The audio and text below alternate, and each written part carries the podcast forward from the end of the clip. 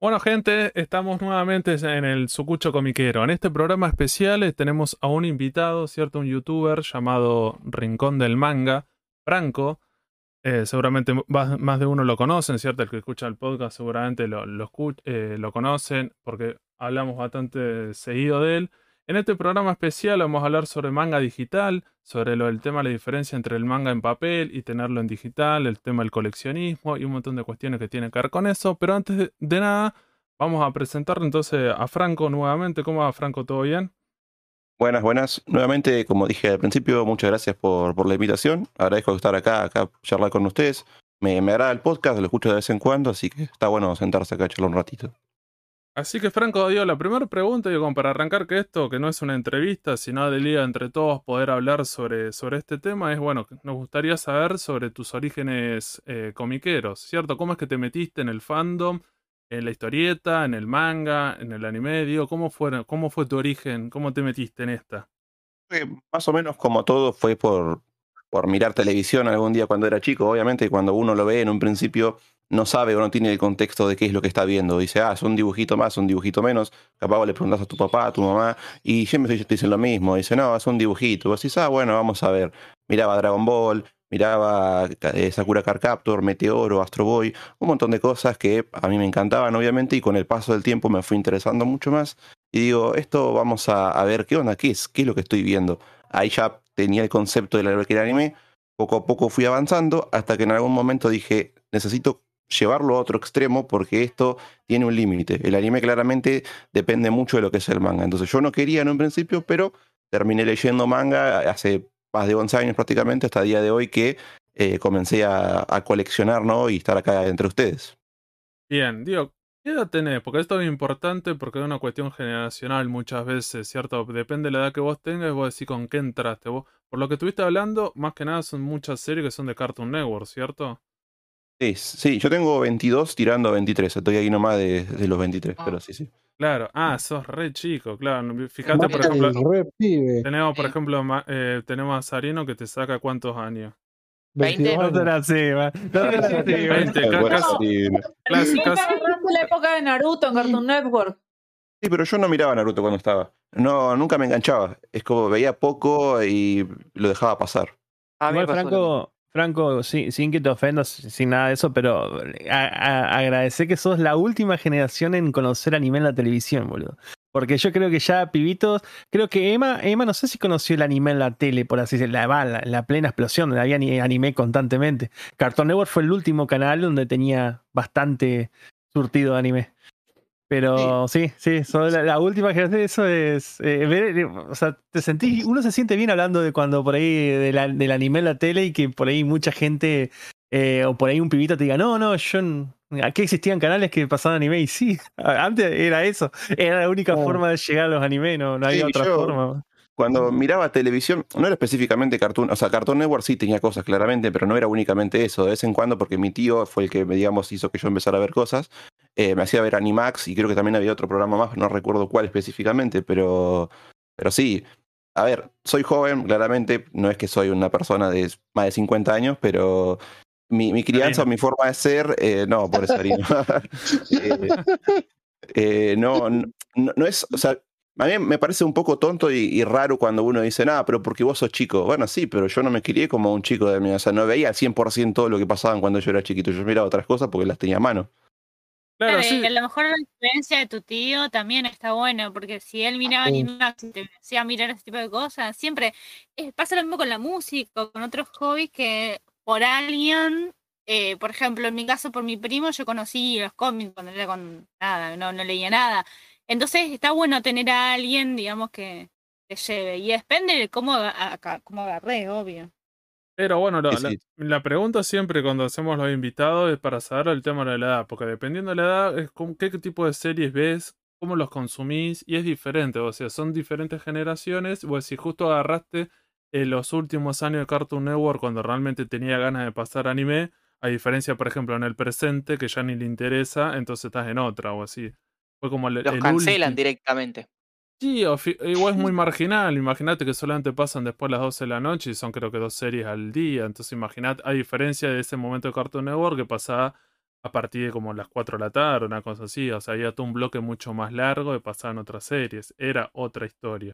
Y también el contexto, Fede, que ya te ubicara, nosotros teníamos el Magic Kids, que era el canal eh, insignia, ya en esa época, 2005, 2006, ya, en 2006 se fundió, cerró, el último año ya no pasaba nada de anime, pasaba series de requecho.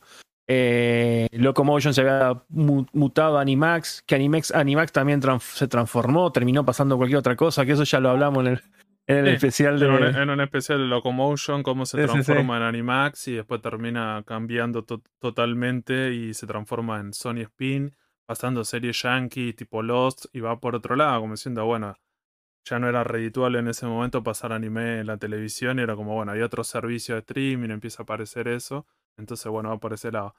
Vos decía, Franco, lo del tema del manga, que te voy a decir, en un momento dijiste, bueno, hay que meterse. ¿Cómo es que te metiste al mundo del manga? ¿Con qué serie? ¿De qué manera? ¿Cómo hiciste para, para meterte en esta? Sabes que siempre lo, estuve pensando, porque me lo han preguntado varias veces. Viste, yo muchas veces dejo en Instagram, digo, déjame alguna pregunta y me dice, ¿qué, ¿qué serie viste?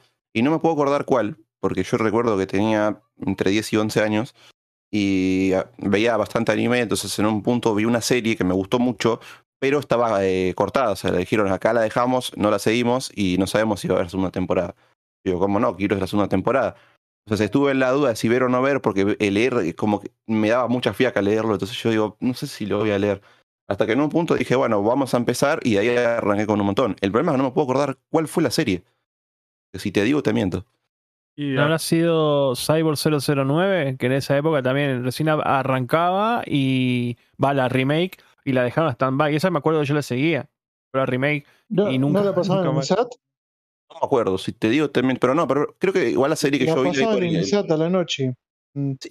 Sí, pero no, no, fue por televisión, fue por, por internet, que en ese momento más o menos ya el oh. internet empezó a evolucionar un poco más y ahí yo dije, bueno, voy a empezar a usar la computadora, pero no, no había sido por televisión la serie. Y después digo, y, todos mutamos y después digo, ¿qué, otro manga como decir te metiste y decir, bueno, acá es lo que me gusta? Voy a decir cuáles fueron esos primeros que te marcaron, que, que empezaste a leer y decir, bueno, esto realmente es lo que me interesa. Bueno, en su momento también fue eh, cuando estaba muy interesado en Naruto porque no, no estaba, eh, a ver, estaba todavía haciendo en publicación y no estaba, fue dije, bueno, vamos a leer Naruto. Eh, otra serie más? No me acuerdo si también estaba Kuroko no en aquel entonces, creo que no, eso fue un poco más adelante. Pero yo me acuerdo que cuando iba al colegio a principio de la secundaria, yo me llevaba el, celular y me ponía a leer ahí los capítulos en el recreo. Entonces había varias cosas pero una de las que más tengo en mente, porque también es una de mis series favoritas, es Naruto. Naruto estoy seguro que sí, que lo leía bastante. Bien, entonces, y en ese momento digo, o sea, me parece que acá la primera cosa que decís y es interesante la brecha generacional que hay. Fíjate, vos en la secundaria, a diferencia de nosotros que somos un poco más grandes, empezás a leer, ¿cierto? Desde el celular y de manera digital o de manera virtual. Digo, ¿te acordás de esas páginas? Digo, ¿cómo haces para llegar? ¿Era por tus compañeros? No, no, porque mis compañeros casi no veían cosas. O algunos veían, pero me recomendaban ver series. Yo me acuerdo que un amigo me dijo una vez, che, mirate esto cuando apenas salía el 2, el capítulo 2 o 3 de, de Shingeki, el anime, y lo había visto. Pero eh, la página que, si mal no, me equivoco, yo que vi la primera vez fue Tu Manga Online, que hoy en día es Lector TMO. Que busqué los capítulos de Naruto y justo me aparecieron ahí y dije, bueno, vamos a empezar a leerlo. Pero. Oh, ahí me leí todo Vagabond en tu manga. Sí, sí. Linda página eso. Eso creo que fue una de las más populares, ¿cierto? En un momento, porque después sí, para mí lo sigue directamente ahí, era muy fácil, tenía todo, todo. Eh, leí también algunos tomos de Rea, de, todo ahí. Era muy buena. Y seguiste entonces con el con, tu manga online, con Naruto, después con otra serie, y digo, ¿y, en qué momento es que descubriste? Porque me parece que también una cuestión generacional, el tema que, que existía Ibrea o editoriales, porque como hablamos siempre, no tienen publicidad por lo general las editoriales. Entonces es medio difícil. Una vez que te metiste, bueno, ya sabes cómo existe todo este mundo. Pero hasta que vos no te metes, hay un montón de gente que desconoce. Puedes leer, estar años leyendo historieta o mirando anime, pero ni sabes que en Argentina están editando cosas, o incluso las comiquerías, como diciendo, bueno, tal vez no entraste nunca. No, en mi caso particular, insisto, más allá de la primera vez, después obviamente de todas las series que vi, porque creo que a día de hoy habré leído más de 600 cosas y no me puedo acordar todo, eh, muchas cosas que la fui leyendo por internet fue pasando los años, había leído en su momento Ariano Kishi, cosas de Yojo, cosas clásicas, eh, bueno, Boichi en su momento también, cuando lo leí me había encantado, Berserk que también me había llamado mucho la atención, entonces había llegado al punto de el año 2018, o sea, habían pasado prácticamente, ¿cuántos? 6, 7 años de que había empezado a leer por internet, y en 2018 fue que había, ahí en 2017-2018 encontré los canales de Mangalore y de Leo, que justamente yo estaba buscando recomendaciones, porque estaba aburrido, ya me había leído todo lo que me habían recomendado, y digo, ¿qué hago? Entonces encontré justo unos videos ahí y digo, ah, mira, están recomendando cosas. Y en sus canales, aparte de recomendar cosas, tenían eh, eh, series en físico. Y yo digo, ah, mira, existen mangas físicos. O sea, era tan tonto que nunca me había puesto a buscar que existían mangas licenciados legalmente. Claro. Entonces de ahí cuando me llamó la atención, fui a la, fui a la Comic Con, la última Comic Con del año 2018, y bueno, aproveché, me compré en su momento, porque yo también ya lo había visto y me había gustado, Akame Kill, y me había comprado, creo que Shingeki no Kyojin también por parte de Omnipress, que nunca lo seguí porque no me gustó la edición. Pero ahí fue cuando empecé a comprar. O sea que tenías, una vez que al manga, tuviste como seis años fácil de haber leído un montón de manera digital. Eh, Como diciendo, tenías como este backup, como diciendo, bueno, hay un montón de series. Cuando hablamos entonces, yo no sé si alguien le quiere hacer alguna pregunta o si no, seguimos con esto. Eh, respecto, por ejemplo, de ahora, hoy en día, vos, por ejemplo, más porque vos empezaste, este, digamos, de tu primer contacto con el manga fue a través de lo digital. Ahora es como que haces, digamos, un, cuando vas a comprar algo, ¿tenés un orden de prioridad o ya lees todo en físico o preferís seguir leyendo en digital y comprar algunas cosas específicas que te gustan mucho o probar con algunas series? ¿Cómo es tu organización con eso? Una mezcolanza, digamos, porque yo, insisto, como ya leí un montón de cosas en digital, ya las conozco y digo, ah, esto me interesa, esto no me interesa, y después la compro. Y por lo general es así, o sea, todo lo que leí por scans y si me gustó, lo compro. Y si no la conozco la serie en cuestión, me fijo bien la cantidad de tomos y qué es lo que trata o cómo me la pintan y digo, ¿la compro o no la compro? Pasa que yo soy muy ansioso. Entonces, al ver que una serie tiene un montón de tomos, digo, mm, no sé si comprarla en físico. Por ahí me la leo por scans y después si me gusta mucho, ahí digo, ¿sabes qué? Ahora sí la voy a comprar. Si es un tomo, dos, tres, ya fue, lo compro en físico y en su momento la leeré. O sea que yo, respecto a lo que vos decís, eh, la primera vez que hice algo así, igual lo que vos decís, fue con esta serie ahí la, saqué un tomo la, la Higokukaru, esta, la, la que estaba editando. Higokuraku, esa, nunca me sale. Eh, porque me, me pareció interesante el dibujo después y leí la primera vez en mi vida, leí por, por internet el primer capítulo, la primera partecita que estaba del, del manga y me pareció súper interesante y ahí dije, bueno, decidí comprarlo. O utilicé ese método, por eso justamente te preguntaba porque tal vez era, era más o menos así la onda, pero está bien, perfecto, porque aparte uno es como que eh, invierte bien, digamos, y se invierte conciencia, compra conciencia que eso es muy importante, sobre todo en un hobby que es tan eh, caro. Por, si vos, por ejemplo, tenés, no sé, si coleccionás manga o coleccionás cómics también o coleccionás otra cosa, es un dinero importante, así que bárbaro. Porque aparte la gente también, eh, no sé, muchas veces decís, no, por scan, si no, ¿cómo vas a leer por scan? No sé, bueno, está bien, o sea, si vos lo lees por scans y después lo compras porque te gustó, porque lo estás apoyando, estás haciendo una inversión de algo legal, no hay ningún tipo de problema. Total es para claro. que vos tengas un, un, contexto, un parámetro de saber qué estás leyendo, porque quizás te terminas comprando el tomo y no te gusta y después o no lo puedes vender o no lo querés regalar o lo tenés que regalar y al fin y al cabo es una pérdida. Entonces yo me manejo así. Sí, sí, no, eh, no, no, sé los chicos, yo lo que hago por lo general leo reseñas ahora. Eh, trato de leer reseñas, por ejemplo, con Banana Fish, y más o menos yo me conozco mis gustos, entonces como que yo, lo manejo por ese lado. Pero puedo dar lo mío, que es muy, muy, muy particular. Yo voy a preguntar dale, después. Eh, yo creo que cuando veo una portada que digo, che, me gusta la portada, bueno, lo busco y lo leo. Literalmente hago eso. Y agarro eh, tu manga online o como carajo se llame ahora y lo leo por ahí.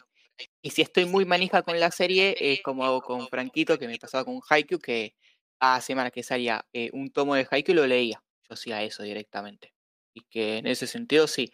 Pero últimamente ahora que con el trabajo no tengo tiempo y estoy leyendo más en físico que, que en digital, pero tengo un tiempo que leía bastante en digital. O Dorojedoro, Dorojedoro también cuando lo, lo trajeron acá me lo leí todo por escanteura. De la mierda, en, do- en una semana. No, a, mí, a mí me pasa, eh, no, no es por ser un ir en contra de que no, que el scan, que esto, que no se puede. No. A, mí, me- a mí me resulta muy difícil leer por scan. O sea, ¿Por por. scan? Sí, si no porque. tenés una que- computadora, yo creo que a los ojos la luz de la pantalla te, Sí, te te cuesta. mata. Yo no, No, sé no, si vos, Franco, tenés ver. algo de como, ¿cómo se llaman las notebooks esas Una- o o, tablets o una tablet. de lectura, sí, algo de eso? O, o anteojos, o tal vez usás anteojos. No, yo me descargo los PDF y los voy leyendo tranquilo, no tengo problema, me aguantan los ojos dentro de todo. Mi, mi problema es. Vieron que, o sea, cuando vos por ahí le, le- si, si son como las famosas tiras cómicas, que son tiras y recuadro, es una cosa, pero cuando el manga tiene mucho. Eh, hay dibujos superpuestos en las viñetas y esas cosas, y que tenés que ir. O sea, yo tengo que ir como moviéndolo, porque si no es muy chiquito. Yo tengo un monitor de, los clásicos, o sea, los chiquitos, o sea. Y es como que muy re incómodo, no es lo mismo cuando vos ya lo lees en tus manos, el físico, que ya. eh, no sé, es raro, yo no puedo, a mí me cuesta mucho leer por, por digital. Eh, ah, y ahora quería, le voy a hacer una pregunta a Franco, porque yo tengo un- es una, una pica que me quedó a mí en, en mi infancia, en- cuando iba a la secundaria, que él decía que, que leía en Por los recreos todo. 70. No, no, no, pero. En la dictadura, sí. Malvina, te agarró Malvina estaba en la escuela. Te tenía que poner la abajo del colima. banco por, las- por los bombardeos, simulacros y todas esas cuestiones. No, pero viste, Franco, vos cuando decías que leías en los recreos lo- los capítulos de Naruto y esas cosas, eh, ¿lo hacías a escondida o, o sea, era algo, nadie te decía nada, nadie se te caga de risa ni nada? No, a ver, no lo hacía escondidas, porque se- a veces por ahí estaba, porque estábamos sentados obviamente de a dos o más y yo lo leía ahí al lado sin ningún tipo de problema. Por ahí a veces me preguntaban qué estás leyendo y yo no quería decir, o, o lo decía pero después, porque eh, Ah, obviamente... no, en ese- estoy mirando porno, estoy mirando porno. No, sí, sí. A mí no me pasó, le ha pasado a otros, por suerte, pero eh, yo lo decía, pero muchas veces, ¿qué pasaba? Estaba el otro que, que, eso- que el típico boludo que no, no, no leía o no sabía, y te decía, no, ¿cómo vas a leer eso? ¿Cómo vas a ver monas chinas? ¿Qué sé yo? Y te, y te empezaba a insultar, por eso que en ese momento estaba muy Eh. fuerte eso de si vos veías anime o leías mangas, te, te mataban. Pegarle al otaku. Vos cagaste de risa, Franco, porque yo te preguntaba, yo te preguntaba por eso, Franco, porque imagínate, yo iba en la secundaria, empecé a leer las láser en el 98, 99, iba al primero y segundo año de secundaria, y era más estigmatizante todavía, boludo. O sea, te veían con eso y era, no digo que te hacían bullying, pero era muy, muy heavy. Por te queda- yo lo el tenía en la Yo lo tenía el fondo de la carpeta y lo leía muy a escondida. Es más, yo veía la tapa y lo guardaba y no llegaba, hasta que no llegaba a casa no la, no la podía ver porque se te cagaban de risa, vieja. Todo el mundo se te caga de risa. Por eso te digo, hoy en día ya está como más aceptado. Por eso yo Sí, quería ver, viste, a mí me gusta analizar esto de, de cómo va pasando el tiempo, cómo van cambiando la, el tema del... Metían raro cuando lo comprabas. Cuando iba a comprar, Sí. como diciendo esto, esto que, pa- ¿para quién es? Para mí, viste, que ya está grandecito, te decía. Esconderlo, o sea, el otro, el otro boludo sí. no lo quiere, se cae. Vos miralo. Sí, pero... Sí, pero antes Franco no sabe lo que era, viejo. Era un Eh, antes era infierno. mucho prejuicio, sí. Sí, No, sí, antes no. Te digo, yo soy una persona que, más allá del anime, creció, le, le vivieron haciendo bullying muchos años y es como que ya llegó un punto en el que digo, ¿sabes qué? Si te querés reír porque yo veo anime, reíste, me chupan huevo. Es lo que yo, bueno, justamente uno viste yo también, hoy en día a mí me da lo mismo. ¿eh? Yo hoy en día, si quiero leer, no sé, en el medio de una plaza un manga o, no sé, cualquier cosa, a mí me chupa un huevo. Pero viste cuando el, preju- el prejuicio del contexto de la época y, y más la edad era, era complicado, viejo. Y más si era una tapa, si- era una tapa comprometedora, viste que las láser a veces estaban en bola la tapa, o estaban las mujeres en bikini y todo, peor todavía. Era más cosita de ir a comprarla, viste. Y más si te atendía una mujer. Pero yo me acuerdo que no era solamente a mí, yo me acuerdo, bueno, vos Fede también, viste que conocimos la láser, que cuando leía la láser, no solamente en los correos, los pibitos decían todo lo mismo, que sentían el mismo prejuicio y era todo. Era el contexto, boludo. Sí. Pero que, que eso de- hoy en día ya está cambiando. Yo lo veo ya ma- mucho más aceptado, mucho más normal, que eso me pone re contento, loco. Posta que me pone re contento y aparte le- le- es como que le abre un, un camino un poco más lindo a lo que es la cultura del manga y del anime. Está- Pero hoy en día, por, por moda o por, o por no, por personas que verdaderamente se están abriendo, hay un montón que están viendo. Yo tengo. Sí, sí, sí. moda, claro, Yo creo que la facilidad de internet hizo, es- hizo que justamente eh, se abriera un Sí. poco, que se naturalizara un poco y que digamos que no, no haya tanto prejuicio respecto de, de leer manga o de consumir anime. Yo te pongo un ejemplo. Uno de los chicos que a mí en su momento me decía, no puedes ver esto, hace menos de dos años me agarró y me dijo, che, me vi, no, me encantó, ¿qué series me recomendás? Y yo me lo miraba. Por tipo, decir, por dar el ejemplo hace cinco minutos de lo mismo. Mucha gente que de chico, hoy en cara, día mira anime, eh, ¿entendés? Y, ha leído Scan. No, no ha comprado, pero ha leído. Y esa es una gente que te ha criticado y nada que ver. O como, o como me ha pasado de entrar a tiendas de grandes ropas, de grandes marcas, que ya empezar a ver remeras de anime oficial vendiéndose ahí como si nada. ¿Qué vos decís? Esto no pasaba. ¿No? Eso es porque ya se está masificando, lo cual está Claro. excelente. sí, sí. En nuestra época era más común ver, como hablábamos ayer, Ronit, eh, hablábamos por chat en pri- con los chicos en el grupo, respecto, por ejemplo, una remera, las tortugas ninja, viste, muy 90, con los colores fluo, todo eso, o de, no sé, o de Shira, o de He-Man, o de los O de Yuya. galácticos, no sé. O de- bueno, sí, o de Yuya. O cosas, o sea, es lo que, digamos, lo que estaba más de moda y lo que más se consumía. En los 90 se consumía, al principio de los 90 se Cebollita, consumía chiquitita. Sí, bueno, eso más local. Pero digamos que los eh, dibujos animados que se consumían eran más de los 80 y más los dibujos norteamericanos.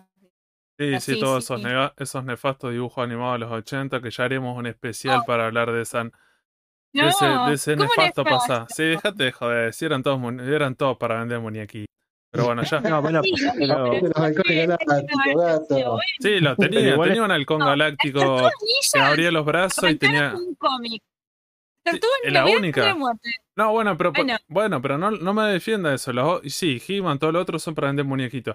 La otra sí arrancó, arrancó para, para siendo una historieta bastante independiente, fue la historieta independiente norteamericana más popular y la que más vendió en su momento y lo que sea, pero después hicieron un montón de clones de las tortugas ninja que son una vergüenza la mayoría, o sea, digamos todo, dejate de- Bueno, sí, dejate de eso sí. Y bueno, y bueno, por eso vamos a hablar de esa la cosa. serie, la, Es la- que- la serie de Conan de los 90 la hicieron, creo que era, fue Mattel que hizo el muñe- para vender justamente el muñeco de Conan, pero no quiere decir esa serie está buenísima. Ah, bueno, por eso, ya, ya vamos a hablar de eso y vamos a ver cuánto, cuánto, cuánto aguantáis defendiendo esas porquerías.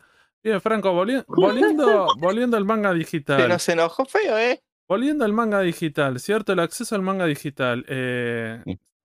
¿Has leído algo en las plataformas legales? ¿Cierto? Manga Plus y todas estas versiones que hay ahora, o incluso hay algunas para pagar. ¿Qué, onda con eso? Le, Manga Plus, me acuerdo que en su momento cuando se anunció que iba a salir y todo, le había dado como una oportunidad, creo que vi un par de capítulos, pero no me gustaba mucho porque en ese momento obviamente no estaba del todo pulida y al final yo terminaba diciendo ya fue, lo leo por otro lado, me resulta mucho más cómodo y después en algún momento si lo consigo lo compraré. Pero no he consumido y prácticamente de hoy no consumo las plataformas legales en ese sentido de manera digital, ¿no? Porque, insisto, prefiero leerlo por otro lado y después comprarlo de manera física. Bien, día, no sé si el resto, algunos lee hoy en día algo en Manga Plus. Eh, no, en Manga Plus no, no estaba leyendo nada. Ah, algo ilegal. Sí, yo Dragon Ball.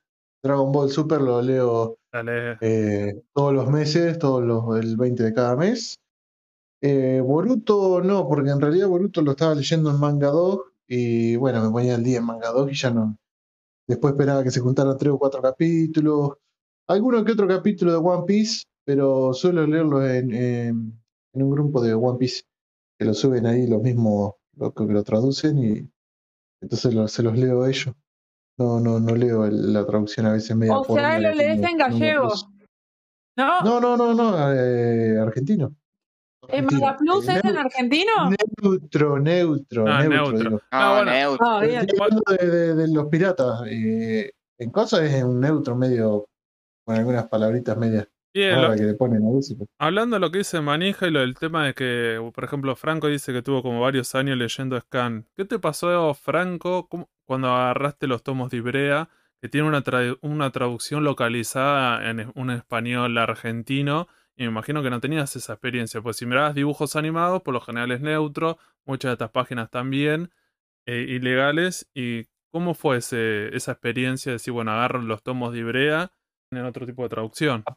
Aparte del manga, sin olvidar que el manga también es un poco más crudo, ¿eh? Viste que siempre, por ejemplo, en Ranma, el más, cla- el más claro ejemplo, que era mostrar, había más desnudo en, la, en el manga que en el propio anime. Sí, Y sin la censura incluso. Por eso te digo. No, a mí, a mí me causó gracia al principio. O sea, fue una situación graciosa. No es que me causó eso, sino que fue una situación graciosa porque yo, eh, si ustedes lo buscan, y creo que ya lo habrán borrado, porque borraron manga argentina en la primera vez. Ahora hay un manga argentina 4.0 más o menos. Sí. Pero. 3.0 estamos. Claro. Cuando, y no falta mucho para el 4.0. Cuando mm, me había, había ingresado con lo del canal de YouTube y todo, yo me acuerdo que una vez alguien sacó una captura mía de un comentario mío que yo había hecho, no recuerdo si fue en un video de Ilu TV o de... O de no me acuerdo qué canal. Claro, pero yo había hecho un comentario porque cuando leí por primera vez, a mí me chocó, obviamente no estaba acostumbrado y veía modismos, pero no es que me, me molestaran, sino que no sen- sentía como que algunos estaban de más. Como que estaba, digo, esto no me, no me cuaja con la- lo que estoy leyendo. Estar- acostumbrado a leer lo típico neutro, los modismos de otro país, a leer el boludo, cosas así, digo, che, esto no me va, pues yo había leído Kame Kill y digo, pará, esto es como que hay cosas que sí les queda bien, pues está bueno, y otras cosas que no. Yo había puesto en un comentario como que creo que Ilu de hecho que no le gustaba el modismo. Yo dije, bueno, sí, entiendo, pues a mí tampoco me agrada. Lo dije en su momento cuando recién empecé el canal.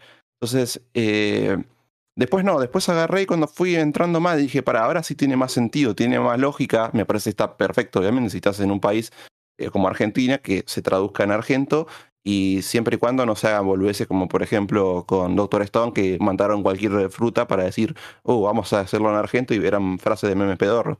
Pero después en lo general está todo bien. No hay ningún drama siempre y cuando esté todo bien realizado y no se sienta nada inorgánico. Pero al principio me chocó un poco, pero después me acostumbré y hoy en día ya me da lo mismo. De última lo leo y mi cabeza lo cambia y no me molesta.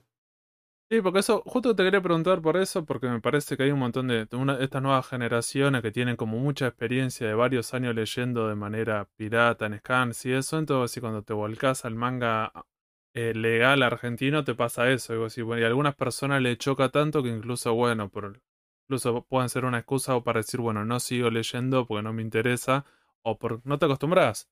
A nosotros, digo, no sé, no, no nos pasó eso porque, bueno, nosotros somos una generación anterior o incluso tres generaciones anteriores, no sé si estamos hablando de Sarino.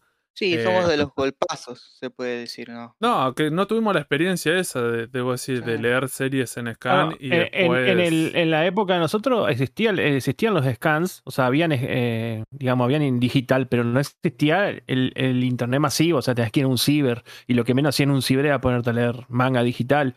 Eh, no sé, yo, yo tuve ¿Se cuando iba a los- que te podías hacer entonces? No, Y te lo bajabas en un disquete y después lo leías. no, pero por ahí viste que nosotros, eh, por ahí nosotros, ah, que los viejos, que aguante leer en físico y todo, pero vos fijate que, mira, yo en mi, en mi ejemplo, en mi ejemplo más claro, puntual mío, yo Tezuka recién hace cuatro años estoy comprando sus mangas, porque ni siquiera había acceso eh, a, ediciones, digamos, como es hoy en día, que está más abierto todo. Vas a conseguir por Book Depository, compras eh, por internet, es más accesible, entra más cosas de afuera. Antes era todo recontra, los recursos eran re limitados. O sea, te comprabas un tomo y era, no sé, un tomo 5 de Pat Labor y lo leías ya empezado, todo no sabías qué chota iba, pero si te gustaba tratabas de conseguir los otros. Eh, y así yo hay muchas cosas, viste, que por ahí Tezuka recién lo conocí hace, va, lo conozco de toda la vida cuando era chiquito, mirar el anime, ¿no? El, el- creo que el primero que vi fue Kimba, el León, y la blanco princesa negro, Caballero. las ediciones, la- las versiones No, blanco y no, no. No, no, Las en cabrina color, no boludo, no, no, no, Astro Boy no. Pero, Pero, tenés que ser más chill. Tenés Más que... respeto que Astro Boy hubo uno remake en los 80, así que puede ser. no, no, No, pero acá eso la pasó la de primera era en blanco y blanco y negro. negro, después los- hay una versión coloreada. Sí, Igual a- acá llegó muy, muy. eh, Tezuka llegó en Cablín con esas dos y, y después en Burbujas, que era un, va, el bloque de un canal que era Unovisión, que pasaban Nice. Hentai también. Eh, y bueno, eso llegó también, pasó sin pena sin gloria, porque acá, viste. Acá es raro, viste, Tezuka es muy raro que llegara acá, pero bueno. Y el manga lo conocí hace cuatro años atrás cuando empecé a ver que eh, en saldos vendían cosas viejas de Tezuka, después las reediciones nuevas de Planeta, dije, ah, listo, esto es lo mío voy a probar. El primero que me metí fue con la princesa caballero, que fue el dibujito que va, el anime, el primer anime que vi de Tezuka, que me gustó mucho. Y dije, oh, esto es lo mío. Y bueno, empecé a conseguir más cosas, otros tomos me regaló mi mejor amigo y empecé a ver y a chusmear y me gustó. Me gustó el autor y cómo... Pero como te digo, eh, nosotros por ahí, el viejo, ah, que siempre la tenemos clara, todo, no la tenemos clara en la chota. Eh, es más, yo no, no, no me acostumbro al scam porque lamentablemente no existía ni el internet. Cuando No, arranqué a leer. lo- el tema del scan también hay que, hay que tratar de ser realista, de que si vos no lees en scan hoy en día tenés un montón de autores que no están, no han sido publicados, por ejemplo, en Argentina, un montón, y en otros mercados, si lees, no sé, en Estados Unidos o en España, tampoco han publicado todas las obras de esos autores. Entonces también No. es eso, a veces internet es para acceder a ese tipo de material. que, tenés que saber leer japonés entonces directamente. Yo me, yo me bajé, yo me bajé los 39 tomos de Mikami y los leí al, al- al- creo que fue una de las poquitas series que en digital dije me animé a leer, que no tiene tantas superpuestas, no me costó mucho, y leí hasta el tomo 5 de Mikami. Eh, Ay, me tenés que, que pasarlo. Sí, va fiel, va fiel, va fiel al anime, es muy fiel, pero obviamente son 39 tomos que obviamente va mucho más allá de lo que llegó el anime. Pero bueno, Mikami, y me había bajado tomos en japoneses, uno o dos tomos de Yamasaki, el rey de la clásica, eso no lo voy a ver nunca acá, pero bueno. Hoy en día, como está el mercado, me parece que todo es posible. Sí, es lo que No, dijo Bert. Una, cosa- quería decir que creo que también le pasó a, a- a Fede, que es más del palo del cómic como yo, que es el tema de las traducciones que no nos molestaban tanto porque nosotros leíamos mucho en gallego, por lo Mm. menos, o sea, lo que, lo, lo que es todo lo que es cómic y todo eso, y leíamos mucho en gallego. Entonces, los modismos gallegos, yo ya prácticamente estoy acostumbrada. Entonces, por ahí, cuando dicen modismo argentino, yo, Yo no me- es al revés, yo todavía no me puedo acostumbrar al modismo gallego. Tipo, me cuesta a veces las palabras. Yo A no- a veces no yo se entiende. que yo literalmente lo primero que leí fue algo argentino, fue Pacumam, Ya. fue lo primero que leí yo. Ah, y, y hay, que, Claro, hay que ver depende qué obra, no sé, a mí me pasa leyendo literatura que mucho de estas de editoriales que publican cosas en Argentina son traducciones españolas y hay veces que depende de la serie y no se entiende un carajo. Se te recomplica. Sí. A mí me ha pasado con algunas series, o sea, algunos libros que he leído de literatura y no se entiende, o sea, te perdés. Cuando hablan de drogas, hacen- cuando algún personaje tiene como muchos modismos porque es joven o porque es de algún grupo en particular, utilizan palabras que vos decís, está bien, es propio de España, pero vos decís, pero bueno, pero cuando vos lees el libro, el libro dice claramente que está eh, impreso en Argentina, que es para vender en Argentina. Y bueno, es porque ahí los, como siempre, los, los españoles a veces son unos chantas bárbaros y te hacen esas cuestiones. Y es un garrón. No se Pero eso es con los que siempre, siempre me peleo, no con la gente que pide neutro, porque para mí ya esa gente no tiene cerebro, eh, pero sí me peleo con las personas que lo compra en otro país y se queja del modismo nuestro, cuando editorial dice que se llama Iberia Argentina y Panini Ah, no, eh, Argentina. eh, en ese, en ese, eh, sí, sí, es como nosotros, es como comprar un tomo, de- no un tomo español y criticar porque está en como Por en- eso, o sea, yo ya sé En que el tomo español, se llama ahí. Norma España, Ibrea España, entonces yo ya sé que va a tener ese modismo. y Igual, me lo tengo que fumar, pero que vos te quejes que sos chileno y no tenés nada, sos peruano y no tenés nada, sos paraguayo, no tenés Tranca. nada, sos no sé, bien. Y no, no, no es mi culpa, tipo, lo vas a tener que leer así porque no está, no es para vos eso, al revés, eso que a vos te están vendiendo es ilegal, en realidad. Sí. Eso es. Sí, A, a mí no, me, me pasó que, por ejemplo, yo de leer eh, cosas en, desde chico, viste que es como decía Elaine y Fede, nos llegaban muchas cosas en, en formato, digamos, el, el idioma español. Yo tengo un pa- varias tortugas ninja de editorial 5, que era española, y vos veías mucho mogollón, gamberro y esas cosas, y, y lo leía, pues lo entendías. Cuando sí, empezás a leer, claro, cuando- que Pegarte, pegarte un chute.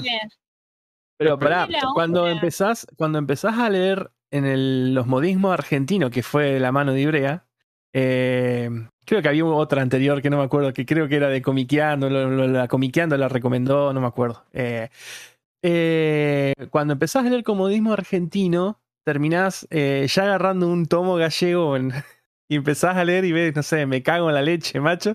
Y es como que, ¿entendés? Pero a mí me pasa que yo empiezo a cagar de risa. Porque ya está tan quemado el tema de los modismos, las diferencias, como que. como el hostia, tío. Y vos, no es como cuando era chico que vos entendías, pero sabías que era un, una- un término español. En cambio, ahora lo lees, lo entendés, pero. A mí me pasa que yo me empiezo a cagar de risa solo, porque no pueden ser tan hijo de puta. Cu- Cuando Sí. claramente no es la intención de, de la obra y te, te genera como esa, Sí. esa gracia. A mí me pasaba lo- cuando empecé a leer me pasó lo mismo que a Santi, tipo, lo leía y tipo, si bien entendía que era contexto, me perdía en la mitad, después tenía que volver, por eso cuando empezaron con las traducciones en Argentina para mí fue bastante interesante. Y también volviendo a la parte digital, me parece que otro eje también es con el tema del fandubeo, que muchas veces uno leía y después te enterabas de que en realidad eh, lo que estabas leyendo era un fandub. Que decía, Bueno, yo se lo aprendí todas las peñas y yo siempre lo digo que lo aprendí mucho gracias a Manga Argentina, porque yo no tenía ningún compañero, amigo, familiar que, que esté en el mundo de todo esto y yo entré a Manga Argentina y empecé a los, con los palos. Es así de simple. Y sabiendo que esas traducciones, por lo general, digo, la, la gente que son tan puristas con los mangas, por lo general muchas veces eran traducciones en inglés.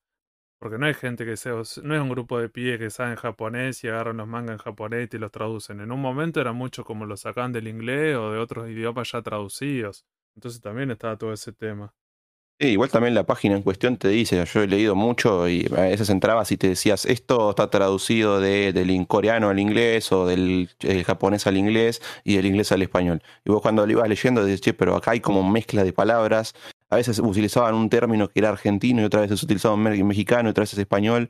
Y vos decís, ¿qué estoy leyendo? Pero bueno, te acostumbrabas y entendías lo que estabas leyendo. Bien, sí, o incluso estos grupos a veces te das cuenta que trabajaban como eran varios pibes y entonces vos decís, bueno, tal vez la primera parte lo traducía una persona y después no había una coordinación, entonces otra persona le cambiaba el sentido a la traducción o a los nombres, o muchas veces cuando tienen que pasar, o sea, hay un par de cuestiones que te da, te- como decís vos, te hacía un poco de ruido, pero bueno, es verdad, o sea, si es ilegal, tampoco te van a andar quejando. Pero viste que aparte, Fede, es- esa gente lo hacía por amor al arte, por amor a la serie, porque esa gente no sacaba ni un mango de eso. Es lo mismo que el fansub en los VHS y cuando fansubeaban la serie. Sí, sí, en, Eh, en ese momento no había posibilidad de decir, bueno, como hoy en día que vos decís, bueno, Mercado Pago, Patreon, un montón de plataformas, un cafecito, vos decís, en ese momento esa gente, no, más vale que no ganaba, no ganaba un, pos- un peso, pero bueno, era, la- era, era el amor por la serie, decir, bueno, y, y estar al día con, con la serie que realmente te gustaba.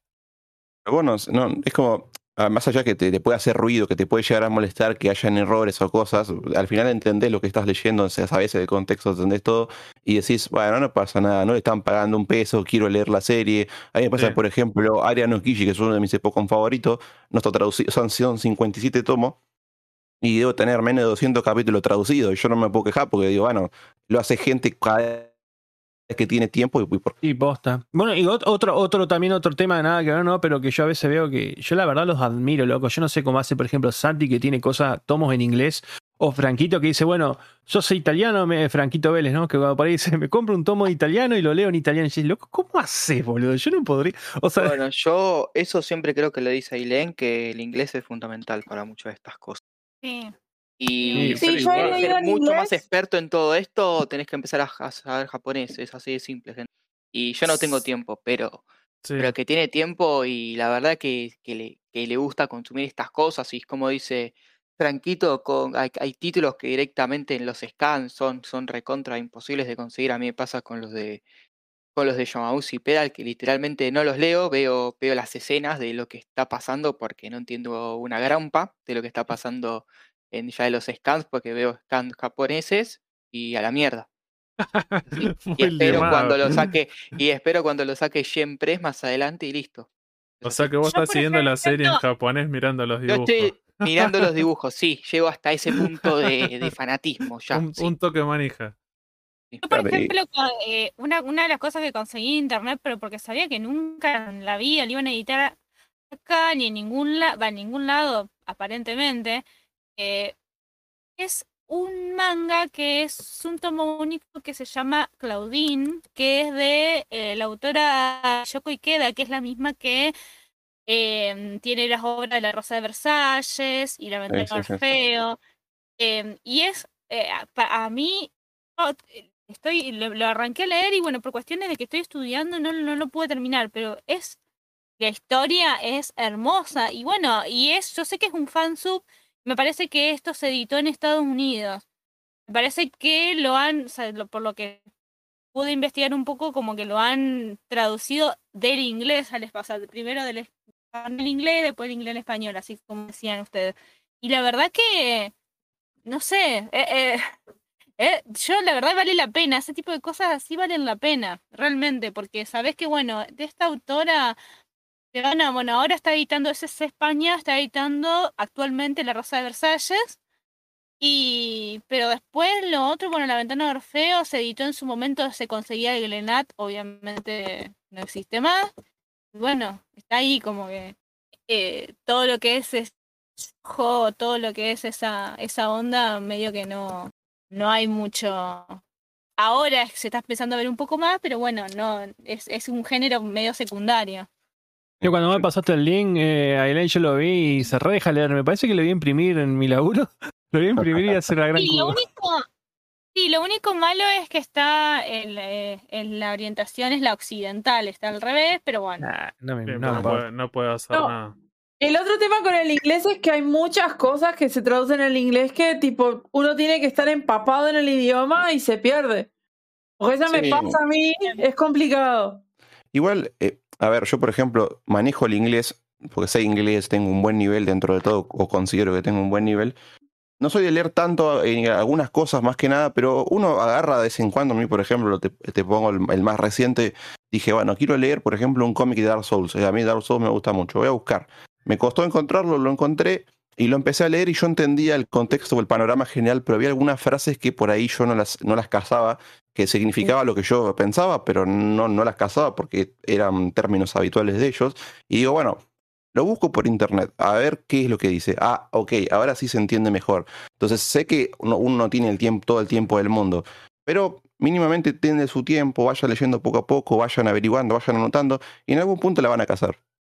Sí, una de las ventajas que tiene es eso, es cierto, hay que pensar eso, a diferencia de la literatura, eh, la historieta tiene imágenes, entonces también te puede ayudar un montón eso. Y de última hoy en día, o sea, si estás leyendo en scan, tenés internet y buscas esas palabras lo buscas con el traductor y listo, pues también te pasa eso. Yo cuando leo en inglés, siempre alguna palabra o decir, bueno, se te va porque no tenés un vocabulario tan amplio y la buscás y listo, ya está, tampoco, viste. Y yo creo que es armarse una rutina o, o tener el, el hábito de empezar eh, a leer un poco más, investigar. Yo, es más, yo viste que vivo escuchando toda música norteamericana, siempre todas las bandas de los 90, Pero todo, no- todas y, y me no recuesta boludo, el, tema del, día- del, del, del No sé si decir el habla. Para leer, yo no tengo. No, capaz que pero- leo y lo voy entendiendo. A mí me cuesta mucho la fonética, por ejemplo, que no tiene nada que ver en este tema, ¿no?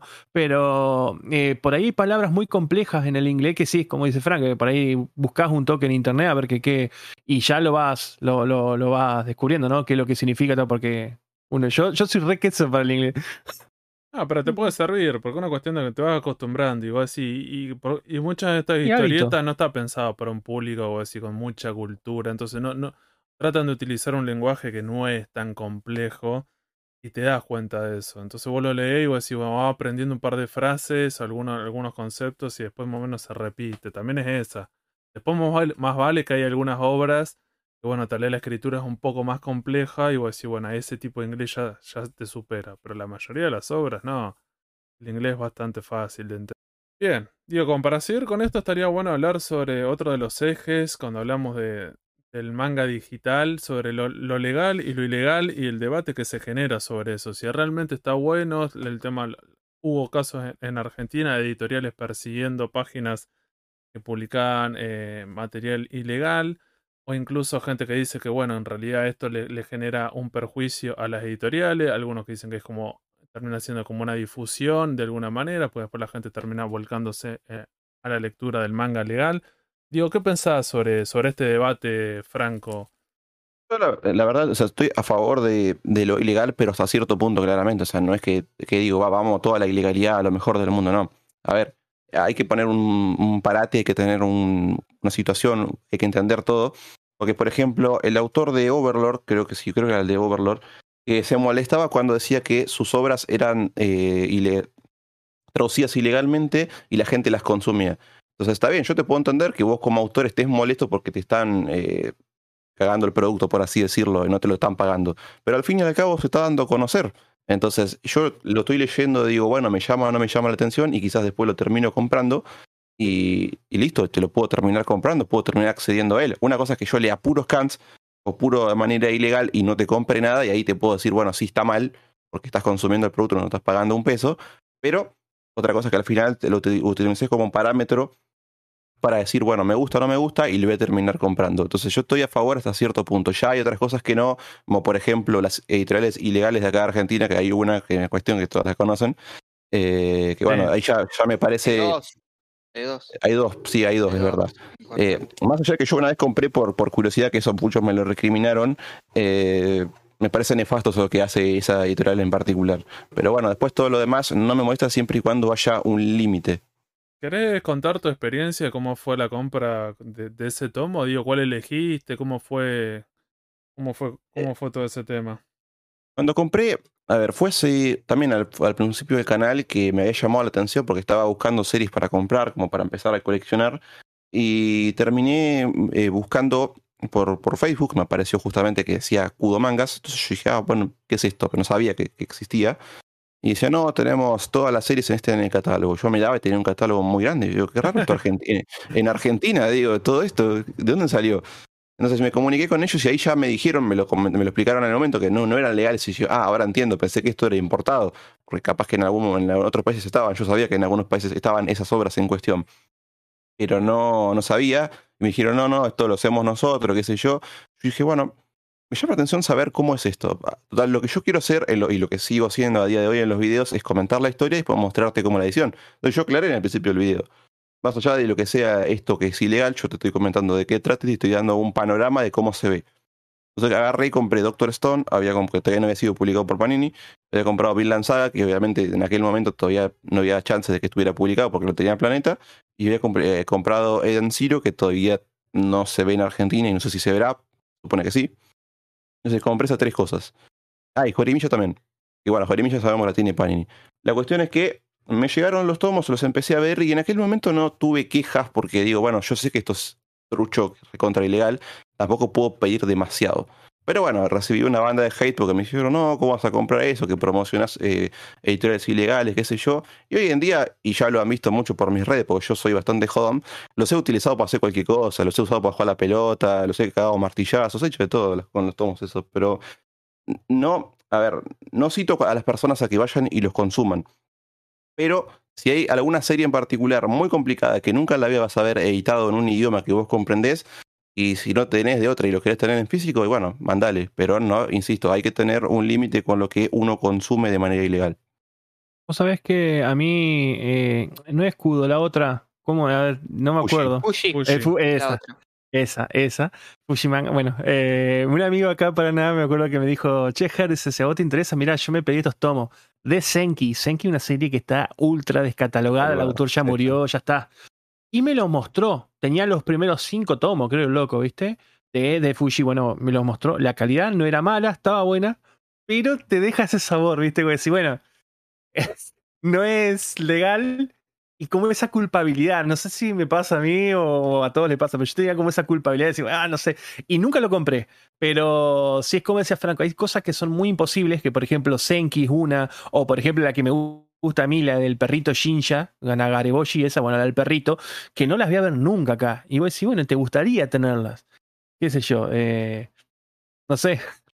No, bueno, ahí, ahí también pasa lo del tema lo de la lectura y el coleccionismo. Vos decís, cuando vos lees el scans es porque realmente te interesa leer una serie. Después cuando vos Bueno, eso compras podemos algo, hablarlo bien. Yo creo que hay gente que colecciona claro, por tener el número y hay gente que colecciona para leer.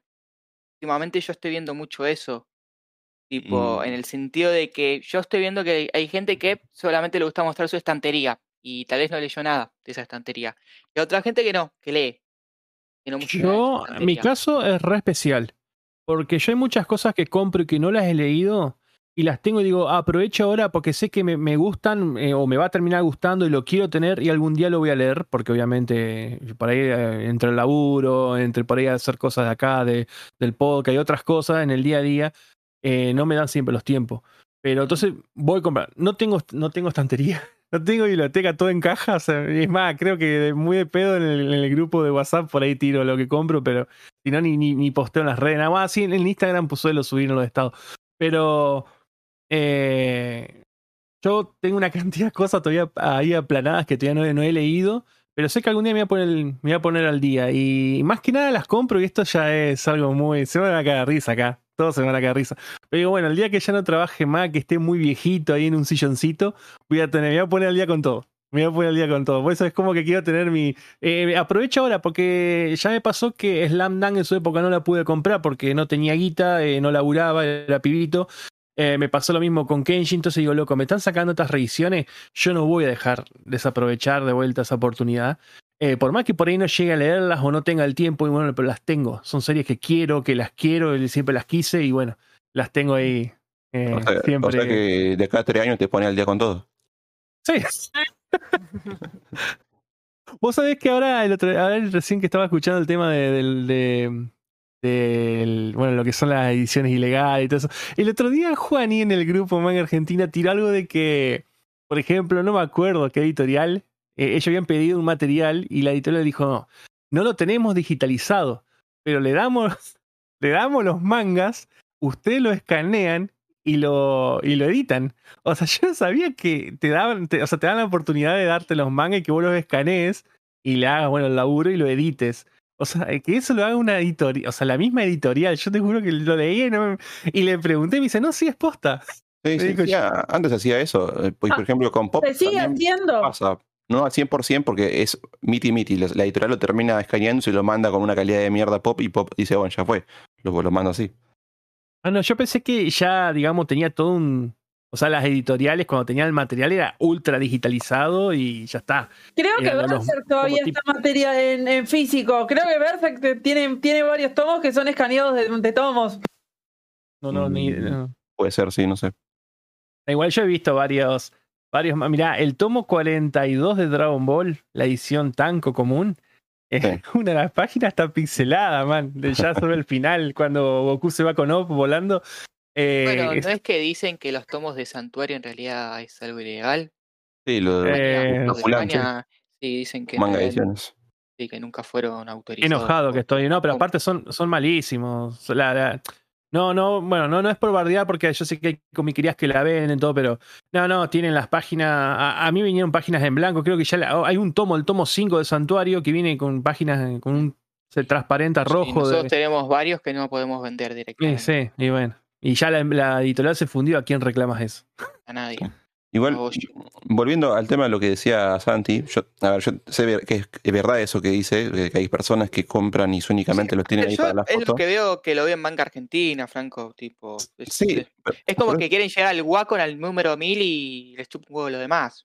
Claro, pero por eso te digo, o sea, yo insisto, coincido con vos porque lo he visto también y me parece bastante tonto. Es como que seas un Comeo Channel 2.0 de que tengas 3.000 tomos y leíste 10 de todo lo que tenés. Sí, que. Pero eh, no, yo lo digo, porque la verdad. Pero después, te puedo entender que, por ejemplo, hay personas como yo, que, que por ahí ya lo leyó anteriormente, o, o lo lee y después lo termina de comprar, lo tiene ahí, y en algún momento va a decir, ah, bueno, tengo ganas de volver a releer. Y después está esa otra persona que lo compra, que al fin y al cabo está apoyando lo, lo- lo legal porque lo está comprando, pero que me parece un desperdicio tenerlo únicamente para la foto, porque después andas a ver cómo lo tendrá futuro el tomo, no, no lo cuidará, no limpiará. Prefiero que lo hayas leído por scan y lo hayas comprado y lo tenés ahí sin abrirlo. Que, eh, a- que, lo otro. ¿Entendés? En ese Sí, sentido. sí, Porque sí. yo tengo muchas cosas también leídas por eh, los de Yogamushi y Pedal ahora. No los estoy abriendo porque los leí tres veces. Los Haikyuu los leo. Los leo, pero también los nacion- la parte de los nacionales los leí tres veces. Ah, entonces como que ya lo leí. Eso. Pero me pasa que cuando tenés algo que compras por comprar y no sé, no me. Pasa que acá se, se afirma lo que decía Franco al principio, que, que hay mucha. que es moda, también es una moda y. Capaz que es ahora- pasajera, capaz que. Que ahora está de moda leer y ver manga, eh, ver anime. Está de moda. Ahora Ujú. somos todos normales. Cuando antes, todos esos que se hacen los cancheritos eran los mismos que no, nos decían Sí, cosas. que bar- la bardeaban, sí, la Sí, bardeaban. la bardeaban. Exactamente, sí, pero bueno. Yo, mira, hay muchas cosas que yo compro o que quiero comprar o que incluso sí, bueno, sí compro, que son muchas por recomendación. Yo me acuerdo que cuando salió Kamui, que yo ni mi puta vida había sabido de Kamui, me dice Santi, compré Kamui y está re bueno. Fui y lo compré y me encantó. Me y lo sigo comprando. Y lo mismo pasa con que creo que el único que, que, que recomendó, no, no es por tirar bronca a Franco, pero el único que, el que recomendó Breakers o que le dice que, que habló sobre la serie fue Franco. Yo dije, bueno, che, me gustó el dibujo, ¿eh? Y la voy a comprar, va a salir Breakers. Por más que, post- que editen, posten, decir, mira, por más que editen un solo número, un solo tomo, o capaz que ni la termina, porque uno nunca sabe más. Espera, ¿no? ¿Cuántos números son Breaker? Eh, la, la primera parte son 10 que Pop Fiction va a editar en 5 y la segunda no me acuerdo cuántos, creo que eran 13 o Ah. un poquito más, pero no recuerdo bien. Yo creo que la primera la vemos. La segunda. No, la segunda no, no la vamos a ver ni La segunda no creo que la veamos. Bueno, el tema es yo la voy a comprar. Y voy a comprar si me gustó el estilo de dibujo. todo. Y al final, eh, no sé si me pasa a mí solamente o la tira o, o van a pensar que soy un ratón, pero por ahí, qué sé yo, cuando lo, lo, lo limás, limás la guita, la compras, como que vos ya después lo disfrutás de otra forma. No es que. A mí es muy rara vez que me ha, me pasado con dos cosas puntuales que yo compré y dije, no, esto es una poronga. Al pedo gasté guita en esto. Una es Lost Brain. No, no, no, no. Una es Lost Brain. Y otra fue una que compré hace poco de SC que era de, de Summer of the Dead, algo así, que es algo así como unas vacaciones de zombies, pero de, es tipo Moe. Y es una Uh. poronga, bueno. Me compré esa mierda. Y la verdad que son las dos cosas que yo digo, al peor, igual las leí, encima lo peor es que las leí. Y hice el esfuerzo por disfrutarlas, así, bueno, limé, que encima de ese cebo, lo re caro. Dije, bueno, lo, lo garpé, me gustó, que yo, y nada, lo digerí, pero hasta ahí nomás. Así- bueno, pero después el resto, todo lo que compro y que no conocía, y me termina gustando. Lo mismo que Blood Rain. Yo me enganché con Blood Rain y me encantó, uno de los mejores mangas que he leído. Y capaz que para muchos es una poronga, pero Blood Rain me mandé de cabeza a comprarla y después me siguió Manija. Manija también hizo lo mismo. Con nueve tomos y la compró y dijo, che, está buenísimo copión. esto. Ahora podemos decir lo que se fue. Mi hija copia todo. No, pero bueno, pero igual. Ah, pasó con Ailén. Ailén recomendó una, recomendó una serie y yo ya la estoy mirando con cariño. En cualquier momento la limo, por ejemplo. Ah, sí. Sí, la de Corona de Flores. Es que por ahí, eh, eh, chusmeando, mira, yo no soy mucho de mirar canales.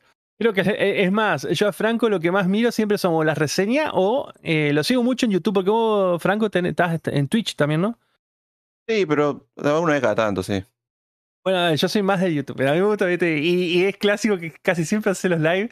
Lo... A mí me encantan los live, vieja. Es- lo del charlando, eso de la noche, yo me cago de risa, man, porque me compro la birrita, los... casi siempre lo hace los viernes los sábados. Y, y me planto y a trolear, a joder, siempre con respeto, porque la idea es, es distenderte, cagarte de risa, ¿viste? Y bueno, el otro día lo había hecho el jueves, que era por justo los anuncios de Ibrea, estábamos todos re picantes ahí. Pero ahí me entero de muchas cosas, que, que Franco por ahí tira un nombre de una serie, todo. y yo- es el, digo que uno de los poquitos, que si bueno, ayer me puse a ver un, el live de Nahuel, y así con la mayoría, pero me entero muy a cuenta gotas, viste, de, de, de, de las reseñas de las cosas nuevas que van saliendo. Por ejemplo, esta es la de Mashle.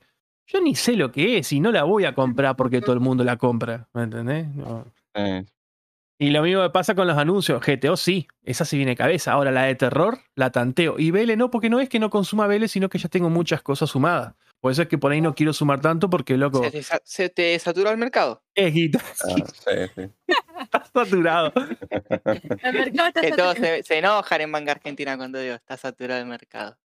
Está en proceso de todavía. todavía Está en proceso de saturación. Ahí. Antes que se sature, me traigan, me traigan cosos. Y Que te traigan Innocent. Por favor. traigan hilos. Inocensense, diría un cierto personaje de, de. Matapagos. Mira, vamos, vamos a hablar de eso. A ver, Oh, bueno. Innocent, ¿vendería? Yo la compro.